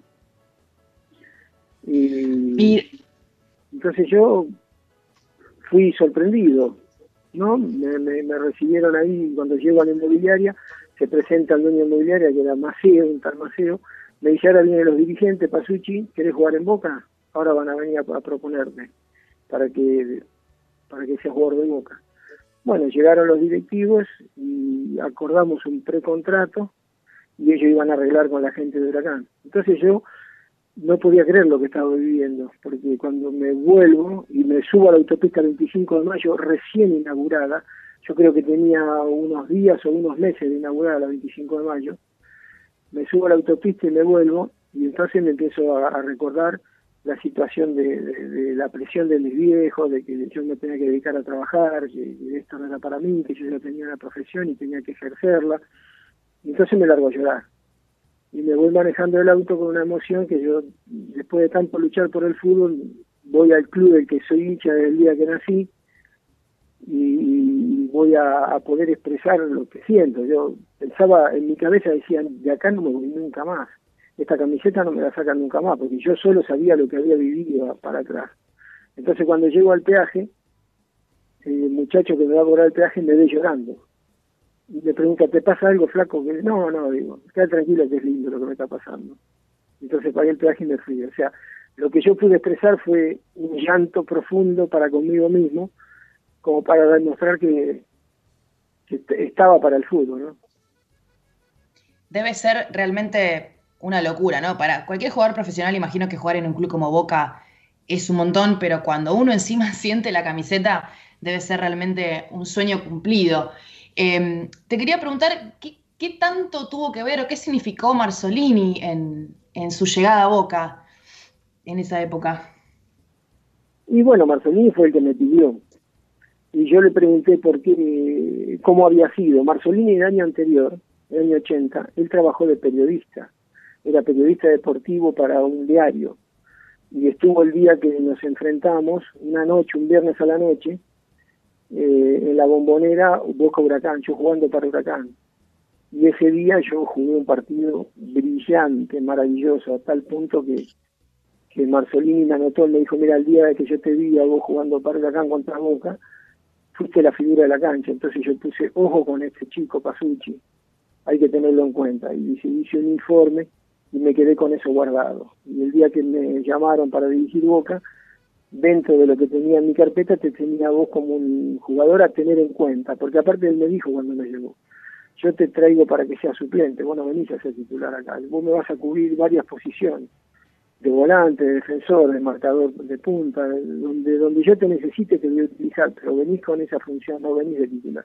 No, te agradezco de corazón, Silvio, yo voy a luchar por un lugar y donde me necesites voy a estar, a tal punto que jugué en todos los puestos, le jugué en todos los puestos a Marzolini, hasta de arquero un partido, Un- unos 10 minutos, ¿no? Y no recibiste Roberto. goles en esos 10 minutos. 10 minutos creo que fueron, sí, 10 minutos. Roberto, recién eh, mencionábamos a, a Marzolini, me imagino lo, lo que habrá significado en su momento para vos haber llegado a Boca, eh, pero hoy mirando para atrás y, poniendo en la balanza, digo, eh, se te cumple el sueño de tu vida, llegás a jugar a, Boca, eh, llegás de la mano de un histórico de Boca como, como es Marzolini, y, tras cartón, o sea, te toca la llegada de Diego, jugar con Brindisi, con el Chino Benítez, eh, con tantos jugadores grandísimos que, que, que tuvieron eh, un éxito rotundo en la, en la historia de Boca. Sí, sí, fue increíble, fue increíble. Yo lo que me acuerdo son las palabras del doctor, de- del médico del plantel, que era el doctor Luis Pintos, y él decía, muchachos, estamos viviendo algo histórico, de esto no nos vamos a olvidar nunca más, de esto se va a hablar de hasta el último día que nosotros vivamos. Disfrutémoslo, decía, porque tener al mejor jugador del mundo y estar en el mejor equipo del mundo es una cosa imposible. Y salir campeones, que fue cuando salimos campeones, que estábamos, esto lo decía, en la cena de campeones. Nosotros después a la noche, después de haber salido campeones, fuimos a Castelovecchio, a la cena a festejar, y ahí decía el doctor Pinto eso, disfrutemos esto porque esto es imposible, de, yo no me imaginé que lo iba a vivir, dijo. Y nosotros de esa manera lo tomamos, ¿no? Sabiendo que era algo natural lo que estábamos haciendo, pero que también era algo que era para la historia, ¿no? y Roberto, duda. te consulto, te consulto, perdón, Ari. Eh, cuando te llaman para, para ir a Boca, ¿cómo fue el cambio de jugar en Huracán a pasar a jugar a Boca, que ya era campeón mundial, campeón de, de Copas Libertadores? ¿Cómo fue ese cambio? Sí, el cambio fue muy profundo. Vos Imagínate que yo venía de jugar en un equipo eh, de media tabla y, y venía de jugar en el ascenso también. Yo años antes de ir a Huracán estaba en un club del ascenso, en Flandes. Entonces yo venía de clubes chicos, un poquito más grandes, y de golpe llego a, lo máximo, ¿no? Porque jugar en Boca en Argentina es lo máximo. Y como decís vos, venía de ser campeón del mundo, venía de ser campeón de América. Fue algo increíble, increíble. Fue eh, cumplir el sueño del pibe. Eh, Roberto, te, te quería preguntar, eh, ya que estamos hablando ¿no? de, de- estos momentos históricos y, de, y volviendo un poquito a, a lo que es la bombonera que nos contabas, esta locura de el doble de gente de la que hay hoy en día, ¿qué nos podés contar de aquel histórico partido, aquel triunfo de Boca contra Ferrocarril Oeste el, el 2 de, de agosto de 1981 con la famosa avalancha? ¿Qué recuerdos tenés de ese partido? ¿Qué nos podés contar? Bueno, ese partido fue un partido muy duro. Yo estuve en el banco ese día, estaba de suplente. Y Ferro el primer tiempo nos tuvo a mal traer. La verdad que Ferro erró uno o dos goles, fue un partido muy duro, bueno, un, partido, un equipo duro, duro, muy duro, durísimo, con jugadores grandotes, fuertes. Y, me acuerdo que la figura de ese primer tiempo había sido el, el paraguayo Adolfino Cañete, que era el 10 de ellos. Llegamos al vestuario y, y Marcelini me dice, calentá, dice que te necesito para una función específica. Hombre a hombre con Cañete. No quiero que toque más la pelota Cañete. Si le quitamos la pelota Cañete, este partido lo podemos ganar de contragolpe. Y así fue tal cual. El gol que el gol que hace Perotti, que es una pelota que le pone Maradona, lo previo a Maradona es una pelota que yo le quito a Cañete. Yo digo, eso lo sé yo solo, porque no está en las imágenes. Yo le robo una pelota a Cañete y le entrego, y Diego recibe la pelota de una... O sea que lo que Marzolini planificó en el vestuario para ese partido, ocurrió en la cancha. Yo anulé a Cañete con la marca, lo mío fue marcarlo, marcarlo, marcarlo, hostigarlo, eh, molestarlo, sacarlo del juego, cosa que conseguí. Esa era la- una gran virtud que yo tenía. Sacaba del juego a los grandes jugadores de los rivales. En 10 minutos ya estaban pensando más en romperme la cabeza a mí que en jugar el partido. Y, y a partir de ahí a- le dábamos la libertad de juego a, a Maradona, a jugadores como el Chino Benítez, Brindisi y Perotti en este caso que fue el autor del gol. ¿no? Roberto, re- recién marcabas eh, el nombre de Diego. Eh, justo da la casualidad que, que con la llegada de Diego, eh, el momento económico de Boca estaba atravesando un momento complicado, tenía Boca tenía que pagar el pase de Diego y Boca acepta en ese año hacer una cantidad de partidos amistosos impresionantes por todo el mundo. ¿Qué, qué te queda de, de aquella cantidad de partidos realmente eh, increíbles y, y obviamente eh, al ser hincha de Boca, ¿cómo, cómo lo viviste vos? eh, el hecho de, de tener la repercusión que tiene Boca a lo largo y ancho del planeta. Y fue increíble, ¿no? La verdad que fue increíble. Imagínate que durante 40 países fuimos. 40 países en un año. O sea, nosotros jugábamos los domingos por el campeonato y el domingo a la noche estábamos en Ezeiza. O lunes a la mañana o domingo a la noche estábamos en Ezeiza. Eh, Muchas veces después del partido nos llevaban directamente a Ezeiza y nos subíamos un avión y nos íbamos. Jugábamos un cuadrangular en, Costa de Marfil, me acuerdo, ma- un martes y un jueves. Jugamos con el Zaragoza en España, con el Paris Saint-Germain en el Parque de Príncipe, con, con el Milan en, Milán, qué sé yo, de- impresionante. Hemos recorrido por país que, que con- todo lo querían contratar a Boca porque lo querían ver a Maradona. Yo lo que me acuerdo cuando llegamos a África, eh, el avión aterrizó en Costa de Marfil y, y había 3.000 africanos esperando la Maradona. Y decían, Diego, Diego, Diego, habían aprendido esa palabra, Diego, y nosotros no podíamos creer. En Costa de Marfil, que ni siquiera en ese momento se sabía si tenían fútbol o no tenían fútbol, para exagerar la situación, ¿no? Así que lo de Maradona era algo que se veía venir, una explosión de fama tremendo. Iba a ser un tipo inalcanzable, ¿no? Como, como en algún momento lo fue.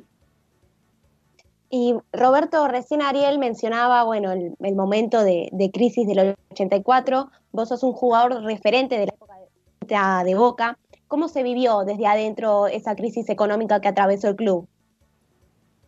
Y fue muy difícil, fue muy difícil porque eh, estuvimos casi 11 meses sin cobrar el sueldo, vivíamos con los premios.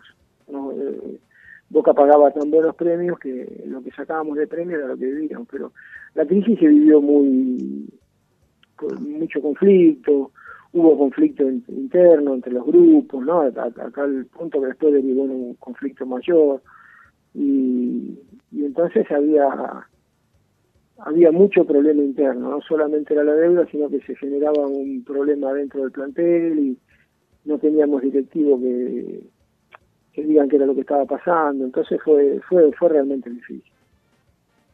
Y también nos podés contar qué, cómo fue esa situación cuando te ofrecieron jugar en Europa y vos dijiste que no porque querías. sí, jugamos contra el Zaragoza en la Romareda, en el estadio de Zaragoza y le ganamos 2 a 0. Y yo la verdad que ese día jugué una maravilla.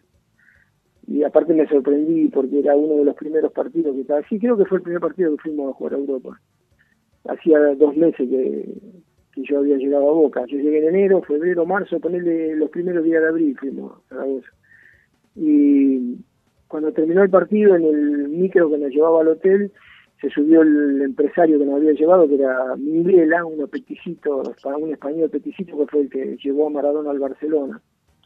Y viene y se sienta al lado mío y me golpea la pierna. Me dice, hombre, dice, están enloquecido contigo. Decime que sí y sos jugador de Zaragoza.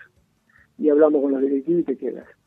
Y yo le dije, vos estás loco, le digo, yo recién llego a Boca, que soy hincha de Boca, que era el sueño de mi vida y no me dejan ni disfrutarlo. No, olvídate. Y se fue. Y yo podía haberme quedado y me lo saqué encima. Dije, ni loco me quedo acá. Esa fue la anécdota. No se cambia, no se cambia por nada. Eh, Roberto, ¿y cómo es, si tuvieras que describirlo fácil, no debe ser fácil igualmente, ¿qué significa compartir cancha, juego con, con Diego Armando Maradona? Eh, porque bueno, nada, yo no lo vi jugar, pero bueno, tuve a, a mi viejo siempre que me habló del Diego, yo me iba a llamar Diego Armando y nací mujer, eh, pues nací en el 88, pero bueno, ¿qué, qué significa jugar junto, junto a Maradona, en Boca, encima, con los colores? Bueno, fue, fue increíble, ¿no? Pero lo, lo que significaba ver a Maradona, las cosas que hacía, esa explosión de arranque. Maradona era tremendo, era tremendo, tenía una técnica individual terrible para esa época única y tenía un arranque, una salida para un lado, para el otro. Y él fue uno de los inventores de mirar para un lado y patear para el otro. Eh, las cosas, las cosas que le, he visto hacer en los partidos y en los entrenamientos, ¿no? pero era un jugador muy completo. Diego era un jugador muy completo. Si habría que compararlo hoy, sería muy odiosa las comparaciones, pero era un jugador de, de, de- de 60, 70 metros. Él bajaba a la mitad de la cancha del campo propio y arrancaba desde ahí. Y desde ahí generaba juego, desde ahí te asistía, desde ahí era capaz de hacer un gol. Él apenas pasaba la mitad de la cancha ya tenía el, el- el arco entre ojo y ojo, ¿viste? y era un jugador que, a ver, Maradona fue, desde mi óptica, lo más completo que he visto en la función de él. Era, Porque era, era, era de otra juego. época, sí. Yo siempre me pregunté qué hubiese pasado si hubiese tenido una cámara como hoy en día, ¿no? Que hoy en día todos tenemos una cámara encima con el celular. Todo lo que podríamos ver del Diego, quienes no lo vivimos. Si hubiera existido la comunicación como el día de hoy. Mira, un día, te cuento una nomás, un día llegamos a la candela de entrenamiento y estaba, él había llegado primero, estaba solo. Eh, Vení, paso, él me dice paso, mío. Me quiere mucho, digo, porque nunca recurrí a él, porque nunca lo molesté, porque siempre me mantuve con el respeto absoluto que fuimos compañeros, al día de hoy sigo manteniendo ese respeto. Entonces, él sabe apreciar quienes se acercan por algo o no. Entonces, bueno, más allá de esto, él me apreciaba mucho, decía, vení, paso, vení, vamos, vení, vamos, te juego, vale. ¿qué estás haciendo? Entonces había puesto la pelota en el borde del área grande y le, clavaba la punta del botín y le hacía ir con efecto contrario la pelota por el aire. La pelota tenía que pasar la línea de gol y volver hasta el penal. Era, era- estaba como jugando al billar, ¿viste? Jugar al billar, jugar a la- al pool, A las bandas. le clavaba la punta abajo, la pelota levantaba y iba dando vuelta para atrás, efecto contrario. Entonces, esa pelota tenía que marcar el gol, pasar la línea y volver. El efecto la tenía que hacer volver. Y el, el guacho la hacía volver. dale, pateame. Digo, no, no, yo ya, me da vergüenza. Y bueno, entonces tratando de hacer eso que él lo hacía, era una cosa, era magia. ¿Entendés? Él hacía cosas mágicas. Era increíble. Era increíble, digo era increíble. No me acuerdo ahora, pero hay muchísimas cosas que él hacía que eran para la época y para el momento imposible de hacer. Y después en el campo ejecutaba cosas. Ha hecho goles en los amistosos que hemos hecho por Europa, por Asia. Si ustedes hubiesen visto los goles que hizo, pero como dijiste vos recién, no había cámaras que lo filmaban. No, Roberto. además. Ah, perdón, sí, Mica, dale. Perdón, acá me dicen por cucaracha que Roberto Pasucci era el confidente de Diego en los viajes, ¿puede ser? Sí, sí, sí, sí, viajábamos. Viajábamos juntos y él me contaba lo que se pasaba, los problemas que tenía, cuando una vez estaba medio depresivo, yo lo conté la otra vez y se, se soltaba conmigo y me contaba todo. Confiaba mucho en mí. Roberto, eh, recién me, bueno, lo- los chicos eh, te, te preguntan sobre qué, qué había significado para vos jugar en Boca y demás. Eh, yo te he visto en, en muchísimas entrevistas siempre agradecido a, a la gente de Boca y, a- y al, al recuerdo latente que, que te tienen que tienen con vos. Pero eh, si tuvieras que definirlo al hincha de Boca, ¿qué significó para vos y qué significa en tu vida? Eh, ¿Cómo lo definirías? No, el hincha de Boca es único. El hincha de Boca es el que el que me puso en este lugar. Entonces yo, el hincha de Boca, lo único que tengo que hacer es agradecerle. Porque en los buenos momentos siempre me aplaudió. Y en los malos momentos me aplaudió más. Y eso es un agradecimiento eterno.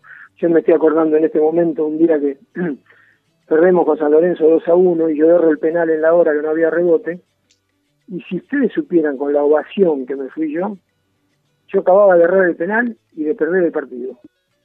Pero la entrega había sido tanta, tanta, tanta, habíamos dejado tanto en la cancha, que al hincha no le importó y el hincha ese día fue, lo, lo dijeron, fue una de las ovaciones más grandes que me pueden haber dado y yo me iba acabando de errar un penal, entonces por eso digo que no, no tengo palabras para el hincha de Boca, solo tengo agradecimiento, solo tengo mi corazón abierto hacia el hincha de Boca. La- eh, les cuento una anécdota de una frase que sale, yo a veces la pongo en mi estado, de grandes filósofos en él se pone, no sé si la han visto. Yo voy a una peña de Coronel Suárez, me invitan hace muchos años, y, el presidente de la peña de Coronel Suárez me dice, el locutor es fana de River, dice, pero no dice nada. No se lo dice a nadie, pero nosotros sabemos y lo, lo estamos vendiendo para que se enteren. Imagínate que en el interior hay otra idiosincrasia y esas cuestiones las aceptan, ¿no? Estas, estas cosas están aceptadas. Entonces cuando me presenta el locutor, yo estaba sabiendo que el locutor era un de River. Y entonces yo le digo, qué lástima que no sos de boca, porque no sabes lo que se siente. Y esa frase quedó acuñada en un diploma de grandes filósofos en él. Una anécdota también de algo risueño que ocurrió. ¿no? Es, es una locura, es una locura ser de boca realmente. Es como. No se entiende por qué la gente no es de boca. Si, si te mostramos, si ves lo que es boca, no podés elegir otra cosa. Me parece que no hay, no hay demasiada opción. Pero hay algo que es real, el que no es de boca no sabe lo que se pierde. Tal cual, yo creo, Roberto, que, que el otro día hablábamos esto. Yo creo que todos nacemos de boca, nada más que algunos tardan un poquito más en darse cuenta. Muy bueno, sí, tal cual. Roberto, mira, ju- ju- justo. Sí, sí, mi anda, anda, anda. las cosas que no podemos dejar de, de preguntarte, más allá de que vos sos un reconocido jugador de boca, que siempre iba con los huevos, con garra, eras un gran mediocampista, si bien jugaste en varias posiciones, eras un gran mediocampista, también sos reconocido por la gran patada que le diste a, a Ruggeri. Así que yo quería preguntarte, ¿qué te dijeron después de esa patada? ¿En algún momento te volviste a cruzar con él? ¿Cómo, fue el post patada a, a Oscar Ruggeri? Bueno, el post patada en las primeras semanas fue terrible. Yo me, casi me, me- me quería llevar preso, no estoy exagerando, no, no me quería llevar preso, pero eh, todos en contra mío, los rivales y la- la- los diarios, los periódicos, el gráfico por sobre Sí. todo. Fueron un par de semanas donde yo por poco era un asesino serial. Pero yo estoy muy orgulloso de esa patada que le pegué porque yo creo que se lo merecía, ¿viste? Por, para mí fue un traidor, para mí fue un traidor, un tipo que, que no respeta el sentimiento del hincha y se saca la camiseta de boca y se pone la del, la del eterno rival al que no queremos, eso es imperdonable. Para mí, en No, mi yo creo que, que vos hiciste lo que muchos hinchas de Boca querían hacer y de hecho creo que esa patada es lo más Boca de la historia que hay. Sin duda, sin duda. No, pero también me tiré, me tiré para romperlo, me tiré con las dos planchas para adelante como para, para romperlo todo, porque la idea, yo me olvidé de que era jugador profesional. En un potrero yo pego esa patada y hay que agarrarse a trompada todo. El B es para, para que se pudra todo, ¿viste? Cuando decís con esto se pudrió todo. Y, y eso fue lo que ocurrió, bueno, como, Aparte, Roberto, como era la imagen profesional, después de la patada con la serenidad que te vas es increíble. Y me voy tranquilo porque yo me había sacado la calentura encima. Yo, yo lo que demuestro es que lo quería hacer, necesitaba hacerlo, necesitaba vengarme de ese traidor y, y me voy tranquilo, me voy muy relajado. Y vos ya está, ya se la puse, a la mierda. Pero sabiendo que, que lo que yo hice no corresponde a un jugador profesional, ¿no? Yo hice algo que, que un jugador profesional no puede hacer. Pero bueno, no tenía, mi sentimiento era más fuerte que, que mi cabeza profesional. Me salió más la bronca y la tanada y, y la traición que, que lo que yo tenía que haber sido coherente con un jugador profesional. Pero bueno, eso ocurrió y eso lo hice y así lo sentí. Por eso me voy tan tranquilo. Esa, esta, esta anécdota de la patada en ese superclásico en el 85, y hablando de lealtades y traiciones, te tengo que preguntar, ¿qué es jugar un superclásico con la camiseta de Boca? Uf. Y eh, es bien, es bien bravo, es bien bravo, bien difícil. Es la semana previa, es este, bien nerviosa. El jugador está muy, muy nervioso, en la cual incluyo, uno hasta que llega el momento, hasta que empieza a rodar la pelota. Porque hay una cosa que es real: es el único partido que no hay que perder. Ese partido no hay que perderlo. Y, en ese partido es cuando más hay que entregar y cuando más hay que meter y cuando más hay que dejar en la cancha.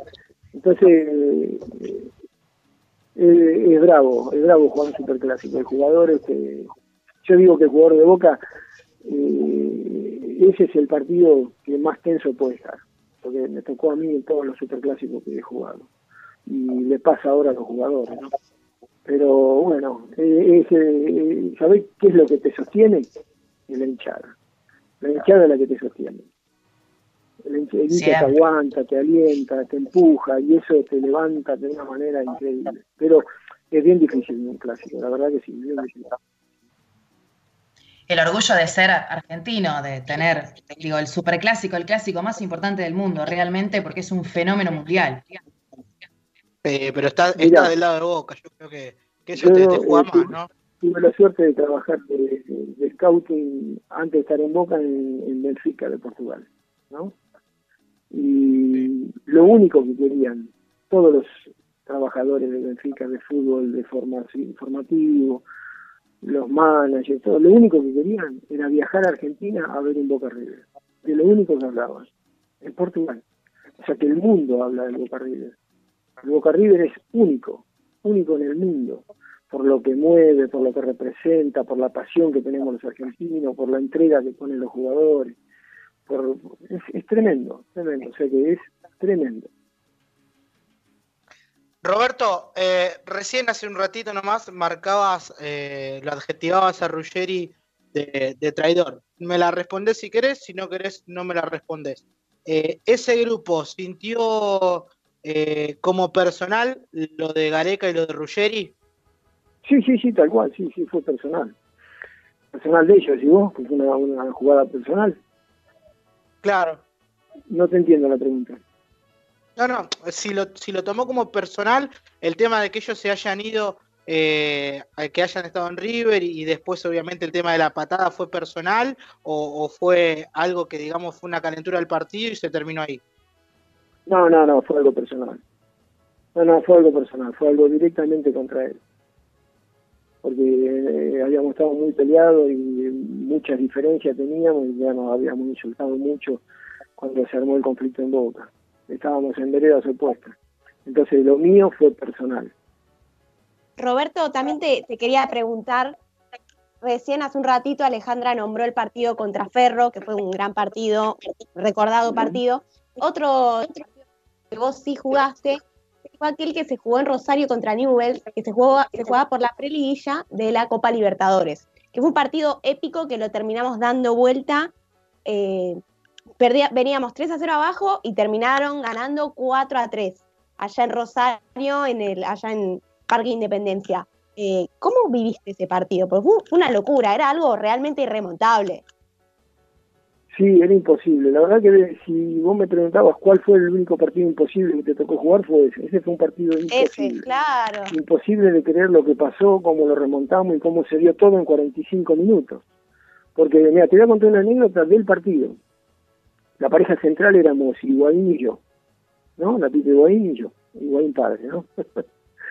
y termina el primer tiempo y ellos eh, terminan a uno el primer tiempo. Entonces nosotros estábamos perdiendo 3 a 1 en Rosario. Imagina lo que es jugar con Newell de Rosario, que venía de ser campeón y que, estaba ahí para la Copa Libertadores. Eh, entonces eh, de Sotti, el algo de Sotti, que era el 7, venía discutiendo con Higuaín. Entonces yo me acerco para, para separarlo.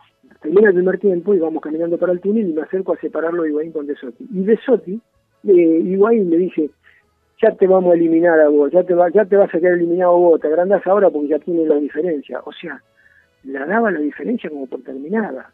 En el primer tiempo nos vamos al vestuario y yo escucho esas palabras de Higuaín hacia De Sotti, como que el partido estaba liquidado.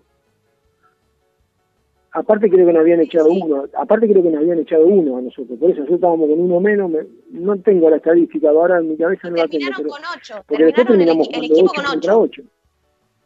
Terrible. Bueno, Roberto, y- y empezó te el segundo tiempo y, y vinieron los tres goles. Sí, fue un partido increíble. Nada, quería preguntarte porque fue es, es algo realmente irremontable y darlo vuelta, me imagino, el estar en la cancha y para la gente que estuvo en la tribuna también. No, fue increíble, la gente no lo podía creer tampoco, nosotros dando la vuelta olímpica, colgando en el alambrado, festejando con todo- todos los hinchas que estaban en la cancha, que eran un montón. No, no, fue fue maravilloso, fue maravilloso. En el recuerdo siempre tengo lo tengo como el partido increíble. Roberto, para cerrar, y, y ya te, te despedimos y te agradecemos enormemente por este rato, realmente eh, ha sido un placer. Un partido de boca que siempre vuelves a ver. Mm, y mira, tantos... ¿Vos decís de lo que jugué yo o de Boca? De boca, puede ser cuando jugaste vos o cualquier otro. Un partido, un gol, una jugada. Mira, un un partido que momento, miro mucho es un partido que Boca gana en Brasil. Lo vi cuatro o cinco veces. Que Boca gana en Brasil. Eh, creo que a Palmeiras. Que Boca iba a Brasil a... Todo el mundo estaba creído que nos iban a eliminar, que perdíamos, y Boca va, le gana a Palmeiras y después le gana por penales. La final del 2000. Sí. La, la final del 2000, ahí está. Esa es. Con los dos goles es en el partido de ida de que- mi coterráneo de Marcos Paz, el Vasco Rabarena. Eh, exactamente. Exactamente. Y de, y de la época, de la época mía, miro mucho eh, un partido que jugamos con. Lo que pasa es que no, ten- no tengo partidos completos, tengo secuencias, ¿viste? Y eh, son pocos los partidos que dan. Miro más que nada los goles que le hicimos a Platense, tengo un video, ¿viste? Que lo, cada tanto lo miro. Pero no, miro mucho ese partido que te digo. Y juega Roberto, muchísimas, Te digo la verdad, juega muchísimas gracias eh, por, por esta conversación, por ayudarnos a, a recordar y revivir la historia de Boca que es tan grande. Un placer haber charlado con vos y te invitamos eh, en cualquier momento a, a volver a, a sumarte a 805 Radio. Bueno, muchísimas gracias. Les mando un cariño y estoy a las órdenes de ustedes. Ahí pasaba entonces Roberto Pasucci eh, en la entrevista de histórica en las efemérides Terrible, terrible. Terrible, terrible. Un, un histórico de Boca. eh, creo yo que, que es un fiel exponente de, de la historia de Boca. Alguien que, con quién se, se identifica, si, si uno tiene que elegir, o por lo menos a mí me decís, eh, tenés que elegir dos jugadores para, para identificarte como hincha, eh, no lo dudo ni un minuto y te digo Blayunti y Roberto Pasucci. Eh, como como bien tenía una había una página, imagínate que, fue un jugador que la trascendencia que tuvo eh, para, para el hincha de Boca, eh, que, que tenía una página propia eh, que decía, Robert, la Pasucci a trabar con la cabeza por la mística boquense. O sea, imagínate lo que, lo que significaba para el hincha de Boca. Pero bueno, ya pasadita la entrevista con Roberto Pasucci, realmente un notón para volver a escucharlo. Le decimos a la gente que lo va a poder volver a escuchar en la semana a través de Spotify. Le decimos también que van a poder escucharlo eh, a través de todas las plataformas digitales que existen, eh, a través de, de la aplicación de cadena en la repetición, a través de Spotify, si tienen Apple Music, si tienen Google Music, a través de cualquier plataforma van a poder volver a escuchar la entrevista con Roberto Pasucci a lo largo de esta semana. Pero eh, Ale y Mica, ya tenemos el ganador de la encuesta del Hall de la Fama del día de hoy, el primer central. Ya lo tenemos ahí, se cerró la votación hace un rato nada más. Ya tenemos ganador. Por afano, diría yo, Rolando el Flaco Schiavi ganó con el 54% de los votos. También diría que era, que era cantado, para mí él es indiscutible. Irreversible El la segundo- tendencia. Sí, sí, también. Eh, En segundo lugar quedó Roberto Mouso con 33% de los votos, Julio Meléndez con el 11% de los votos y Pancho Sá con el 2% de los votos. Así que el flaco Schiavi se une al Hall de la Fama junto con Roma y Pernida.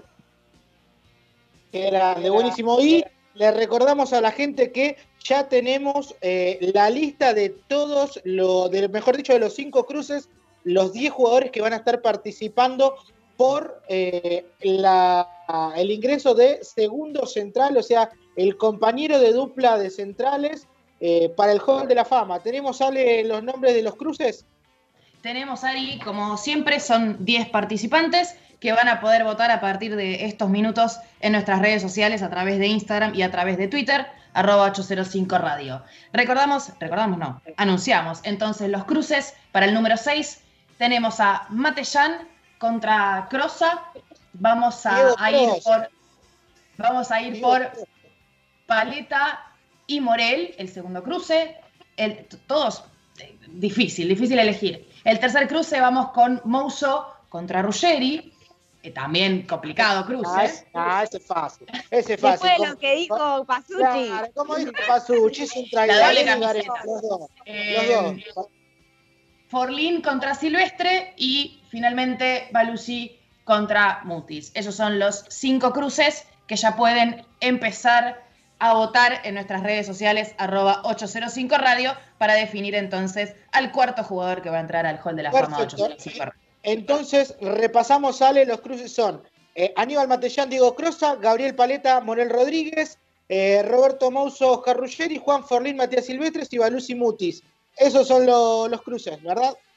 Exactamente, exactamente, y ya pueden ingresar a votar eh, hasta, recuerden que los miércoles cerramos la preselección para que queden los cuatro finalistas que van a definir el cuarto lugar del Hall de la Fama. Perfecto, buenísimo. Eh, ¿Qué te iba a decir, Mica? ¿Tenemos las efemérides del día de hoy? Sí, sí, por supuesto que, que las tenemos. 13 de agosto del 2008, hace 12 años, nuestro queridísimo Martín Palermo convertía su gol número 194 en Boca y de esta manera igualaba a Pancho Barallo en cantidad de goles. De todas formas, sabemos que Martín se terminó convirtiendo en el máximo goleador de la historia con 236 goles y ganó también 13 títulos en el club. También recordar ese que la Sudamericana, ¿no? En la Recopa contra Sudamericana. Arsenal. Exactamente, partido contra Arsenal de ida. Después, bueno, en la revancha terminamos saliendo de Copa Sudamericana del 2008. También recordar que hace un año, hoy hace un año, debutaba en Boca el italiano Daniele De Rossi. Lo hizo por Copa Argentina en el Estadio Único de La Plata. Él debutó. Sí, un frío así ese día, pero bueno, hizo un gol. Claro. Ese partido terminó saliendo todo mal. Perdimos por penales contra el Magro, pero bueno, quería recordar que hace un año debutaba el italiano Daniele De Rossi en Boca. Y también hacer una mención, hoy 13 de agosto cumpliría 96 años Antonio Alegre, quien fue presidente del club entre los años 85 y 1995. Fue el presidente que realmente salvó a Boca de la quiebra, asumió en un, en un momento donde Boca estaba para atrás, como mencionamos recién con Pasucci, así que desde 805 Radio queremos recordar a este gran presidente que tuvo la institución. Para, para cerrar el tema de las efemérides, hoy cumpliría años eh, Antonio Alegre y tenemos ahí un pedacito de, de lo que significaba, lo que significaba Boca para Antonio Alegre. Eh, lo tenemos ahí, operador. reunir a mis hijos y decirle, me van a, me permiten, porque mis hijos eran tan dueños como yo de mi empresa, digo, me van a permitir que hipoteque todos los bienes de la empresa, los bienes, los bienes inmuebles. Pibes eran chicos, tenían 19, 20 años, me dijeron, sí, papá. Y así fue.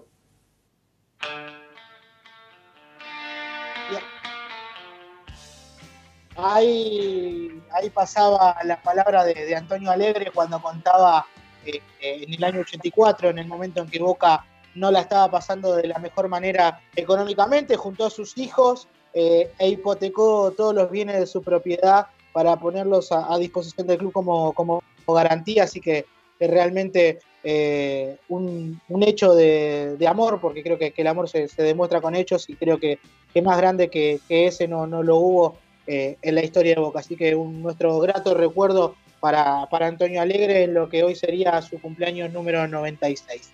Pero Ale, ya tenemos ahí, tenemos eh, una sección ya vieja y conocida de, de la casa. Ya es histórica, aunque haga solamente cuatro programas, que está 805 Radio. Vamos a presentar nuestro clásico, la historia, nuestro grito de amor, una narrativa bien Geneise, con la voz de nuestra compañera y amiga Camila Ansaldo. Llegás al barrio de la Boca y ves que allá, a lo lejos, entre tanta historia y tanto color, se asoma la bombonera.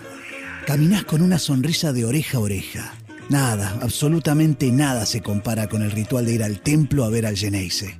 Entonces ahí justamente entendés que no te pasa solo a vos, que somos miles, millones, y que compartimos esta pasión, esta locura, esta mística. Es por todo lo vivido gracias a los colores que queremos compartir hoy con vos tu historia, nuestra historia. Este es nuestro grito de amor.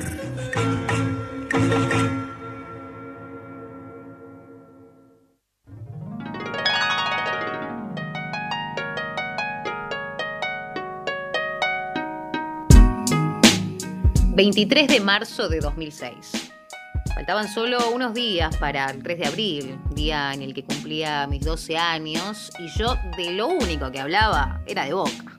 De Palermo, Palacio, Guillermo, el Pato y Gago. Yo venía con bronca, me acuerdo, porque no habíamos podido conseguir entradas para la final de la Sudamericana 2005 contra Pumas, y pensaba, ¿qué debe ser más lindo que ver a Boca campeón en la bombonera? justo dos días antes del gran día, el domingo. Mi felicidad era absoluta. Recuerdo que el día del partido llegamos a la cancha tres horas antes. Ya sentados en nuestra ubicación en la platea C, empezamos a disfrutar del partido de la reserva. En ese momento yo era una enciclopedia del fútbol. Entre los álbumes de figuritas, el Winning Eleven y los domingos de fútbol de primera, ya me conocía a todos los jugadores. Para ese entonces, en la reserva de River atajaba Olave. Qué ironía, ¿no? Y Boca terminó ganando 4 a 2. Los nervios ya empezaban a sentirse. La ansiedad por vivir algo nunca visto para mí era indescriptible. Los globos tubulares se empezaron a repartir en la cancha y los papelitos se empezaban a asomar. Boca salía al campo de juego en un marco espectacular y Palermo encabezaba esa fila de gladiadores. Por el otro lado, River venía arriba en la tabla de posesiones y recuerdo las puteadas de todos los colores que se comió el técnico de ese entonces, Daniel Pasarela ya en un estado de excitación, abrazando y agarrándonos con mi viejo a cada instante, nos entregamos de lleno al partido. Al comienzo Boca no estaba jugando bien y comenzamos perdiendo en el primer tiempo 1-0 con gol de Tecla Farías. En el entretiempo yo me mordía los dientes, no podía más, no podía permitirme que Boca pierda justo ese partido.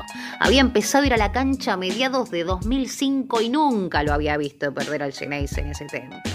No podíamos perder justo ese partido, mi primer superclásico. Empezó el segundo tiempo y Boca no mejoraba, cuando de repente una situación tragicómica. Echaron a Cuproviesa por un patadón criminal que le metió a Montenegro. Al principio lo disfruté ¿eh? y dije, esto es Boca. Y menos mal además, porque si no nos metían el segundo. Pero luego asimilé que las chances nuestras se disminuían y empecé a ponerme triste. Para colmo, a los minutos echan a uno de mis ídolos, al Pato Abundancieri, después de bajarlo a Gallardo en la mitad de cancha y en su lugar entró en su debut con la de Boca Pablo Migliore. Analizando el panorama, Boca estaba con nueve hombres, perdía 1 a 0 y tenía un arquero suplente. La veía pálida. Íbamos a perder. Por primera vez iba a ver perder a Boca y encima justo contra. Los ojos llenos de lágrima y bronca por la situación, mi viejo intentaba consolarme.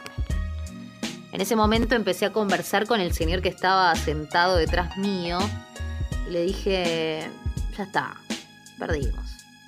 A lo que el señor me responde, esto no está perdido hasta que se termina. Mi reacción no fue optimista. Entendí que me estaba queriendo consolar. Pero a los pocos minutos entró Guillermo, mi ídolo y jugador que tenía estampado en mi camiseta. Y la historia ya es conocida. El Messi hizo echar a Tula y le hicieron un penal en el último minuto y Palermo marcó el empate. Mi alegría no tenía comparación, el partido era desfavorable y había terminado uno a uno y yo no paraba de abrazar a mi papá mientras veía a Guillermo que levantaba la copa de cara al arco en la tribuna sur. Ahí me di vuelta y le dije al señor, señor, usted tenía razón. A lo que él me respondió, viste, y nos fundimos en un abrazo austero. Esta es la historia en la bombonera de Luisa Güera.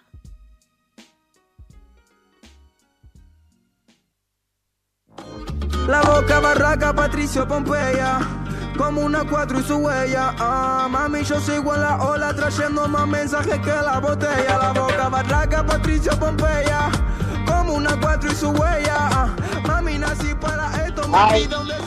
Ah, el relato de, de Cami, de, de nuestros oyentes que, que nos hacen llegar sus historias, sus, sus vivencias eh, relatadas eh, en formato de cuento. Así que nada, si nos quieren mandar, no, nos escriben al WhatsApp de la radio, como, como bien decíamos, y nos mandan sus cuentos para que nosotros le damos voz al relato.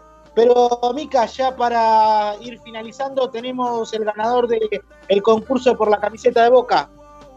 Sí, después de una ajustadísima votación en Twitter, estuvo muy peleado. Se generaron hashtag, perdón, diciendo yo voto a Fernando, yo voto a Tito, yo voto a Hernán.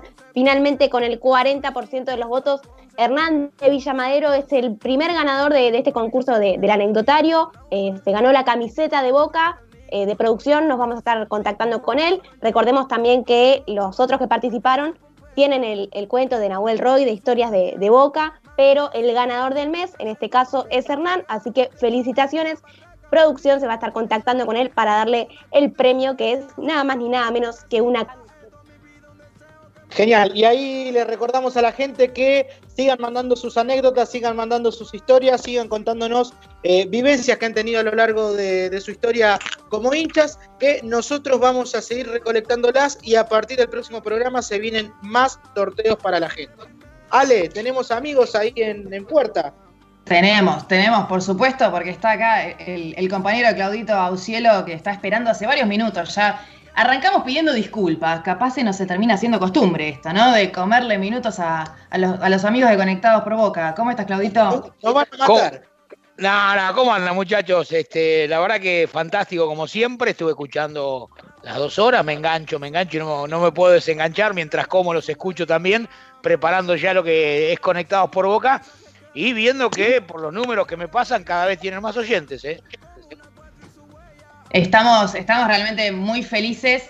eh, esto de hablar del propio rating, ¿no? Pero bueno, eh, eh, nos dijeron que venimos muy bien y, y por suerte hay cada vez más eh, Geneises por ahí que, que nos escuchan. Bueno, y además una nota lindísima con Roberto, que, que es un exponente, un fiel exponente de. Digo, cumplió el sueño que no pudimos cumplir nosotros, ¿no? El de ser hincha de boca y jugar algún día este, con esa camiseta y representar al club en lo que fuera, ¿no? A mí me gustaría, no sé, si me, si me dicen vas a jugar bochas, voy. Pero siempre representar la camiseta de boca siendo hincha debe ser un sueño terrible. Y Roberto lo representó bastante bien. Sobre todo lo dejó plasmado en aquella hermosísima patada a Ruggeri que, que él mismo la Y en la frase, y en la frase que dejó hace un ratito, creo que es lo que piensa la gran mayoría de los hinchas de boca. Sí, sí, totalmente, totalmente. Me parece que este, no cualquiera hace lo que hizo Roberto. Creo que los que mirábamos ese partido, yo tuve la suerte de verlo, todos teníamos ganas de ir a pegarle y bueno, él, él se sacó las ganas y creo que en el salto que dio lo empujamos todos los hinchas de boca, no tengan duda. Y además el detallecito pequeño, no solamente de, de convivir con Maradona, sino que jugar al lado de él con la camiseta de boca, no, no creo que haya algo mejor que eso para un bostero. O sea que yo lo imaginaba, decía, bueno, imagínate que te llama Boca y a la semana te dicen además que acaban de contratar a Diego Maradona para que juegue con vos. Listo, ya está, se terminó. Todo lo que viene después se chapa. Me muero el mismo día. Sí, no, no, llego a- no llego ni a debutar, creo, me muero, me muero antes. Claudito, hoy tenemos jueves sorpresuli. Jueves de sorpresuli, un Zuli que cada vez nos tiene este, con menos información. Hoy sí que nos- ni siquiera sabemos si es, eh, suponemos que es hincha de boca, ¿no? Esperemos que sea hincha de boca, pero no sabemos si es un exfutbolista, si es un, un actor, si es un cantante. La verdad que hoy no sabemos absolutamente nada, así que vamos a tener que este, improvisar la entrevista como hacemos todos los jueves. Muy bien, qué grande, qué grande, Claudito. Nosotros ya eh, sobre la hora ya también no- nos vamos a ir despidiendo. Eh, bueno, como bien le decíamos a los chicos de Conectados, agradecerle por, estos minutitos que, nos ceden eh, para poder pasarnos y, y poder terminar todo lo que, tenemos para la gente. Decirles que, se queden ahí en Conectados, que ya viene, como bien dijo Claudito, jueves sorpresor y se viene un programón, pero nosotros, sale, nos empezamos a, a despedir. Así es, así es, Ari. Vamos ya eh, cerrando esta quinta edición, este quinto programa de 805 Radio, que la verdad que nos da muchísima felicidad para tratar de compensar un poco esto que hablábamos al principio, ¿no? La- lo que es extrañar, ver a Geneise, ir a la bombonera.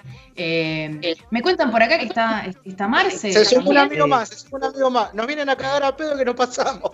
No, no, no, no, perdón, perdón, perdón. Yo, yo no, te- no tenía el link para entrar entre, entre tarde, pero escuché la nota de Pasucci, ¿eh? escuché lo que estaba hablando Claudito también recién de Roberto ahí. Yo estuve en esa cancha ese día. Eh, ovación para Roberto y bien merecida. Fue, fue un, un digno representante de todos los que estábamos en la tribuna. Sí, Hay que duda, hacer.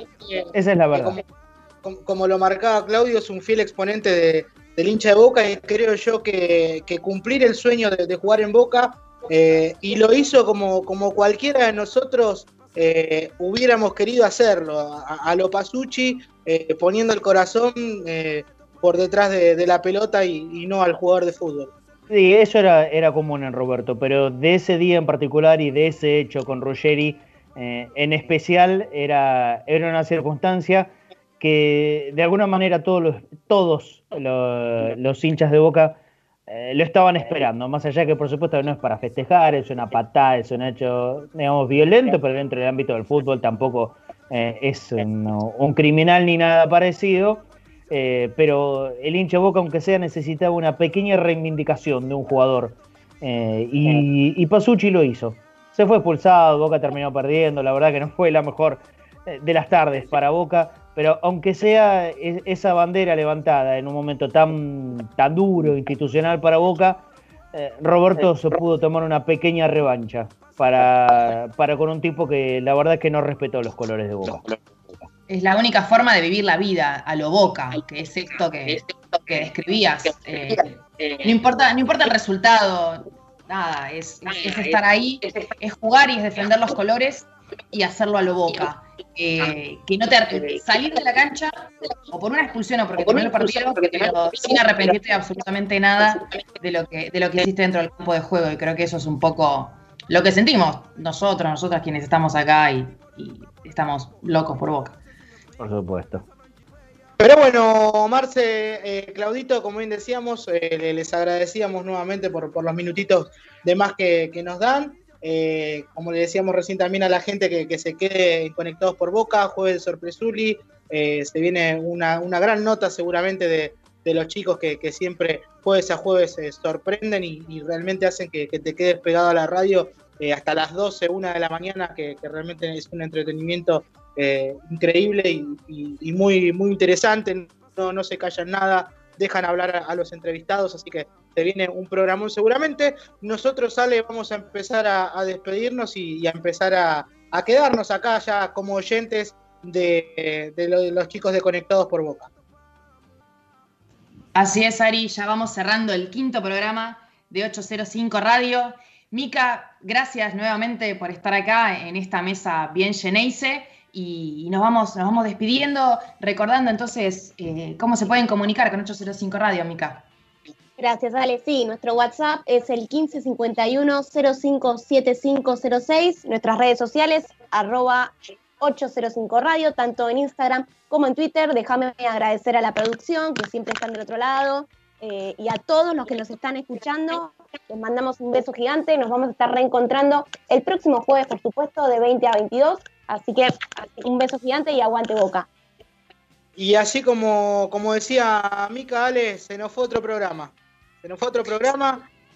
Eh, nosotros ya, ya despidiéndonos, le decimos a la gente, como le reiterábamos recién, que se queden en la continuidad de la radio, que se queden en la continuidad de Cadena Ceneice con Conectados por Boca. Nosotros nos despedimos, los esperamos nuevamente el próximo jueves de 20 a 22 para más 805 Radio, el programa del hincha de Boca.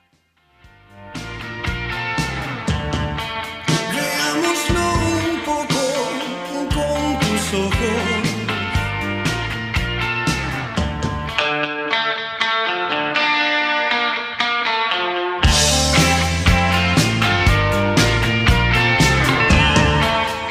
El futuro llegó hace rato. Somos 805 Radio. Conducción. Ariel Rodríguez y Alejandra de Anthony. Participantes especiales permanentes. Camila Xiomara Ansaldo y Ricky Cohen. Operación técnica. Ariel Dos Santos Tomé, Mariano Acuña. Producción periodística. Mica Mañani y Camilo Cohen. Comunicación. Pablo Decker, Alejandra de Anthony y Claudio Maurici. Producción general. Esteban Méndola y Mariano Núñez. Nuestro agradecimiento especial a la gente de Camilo Adoc por su colaboración en este proyecto.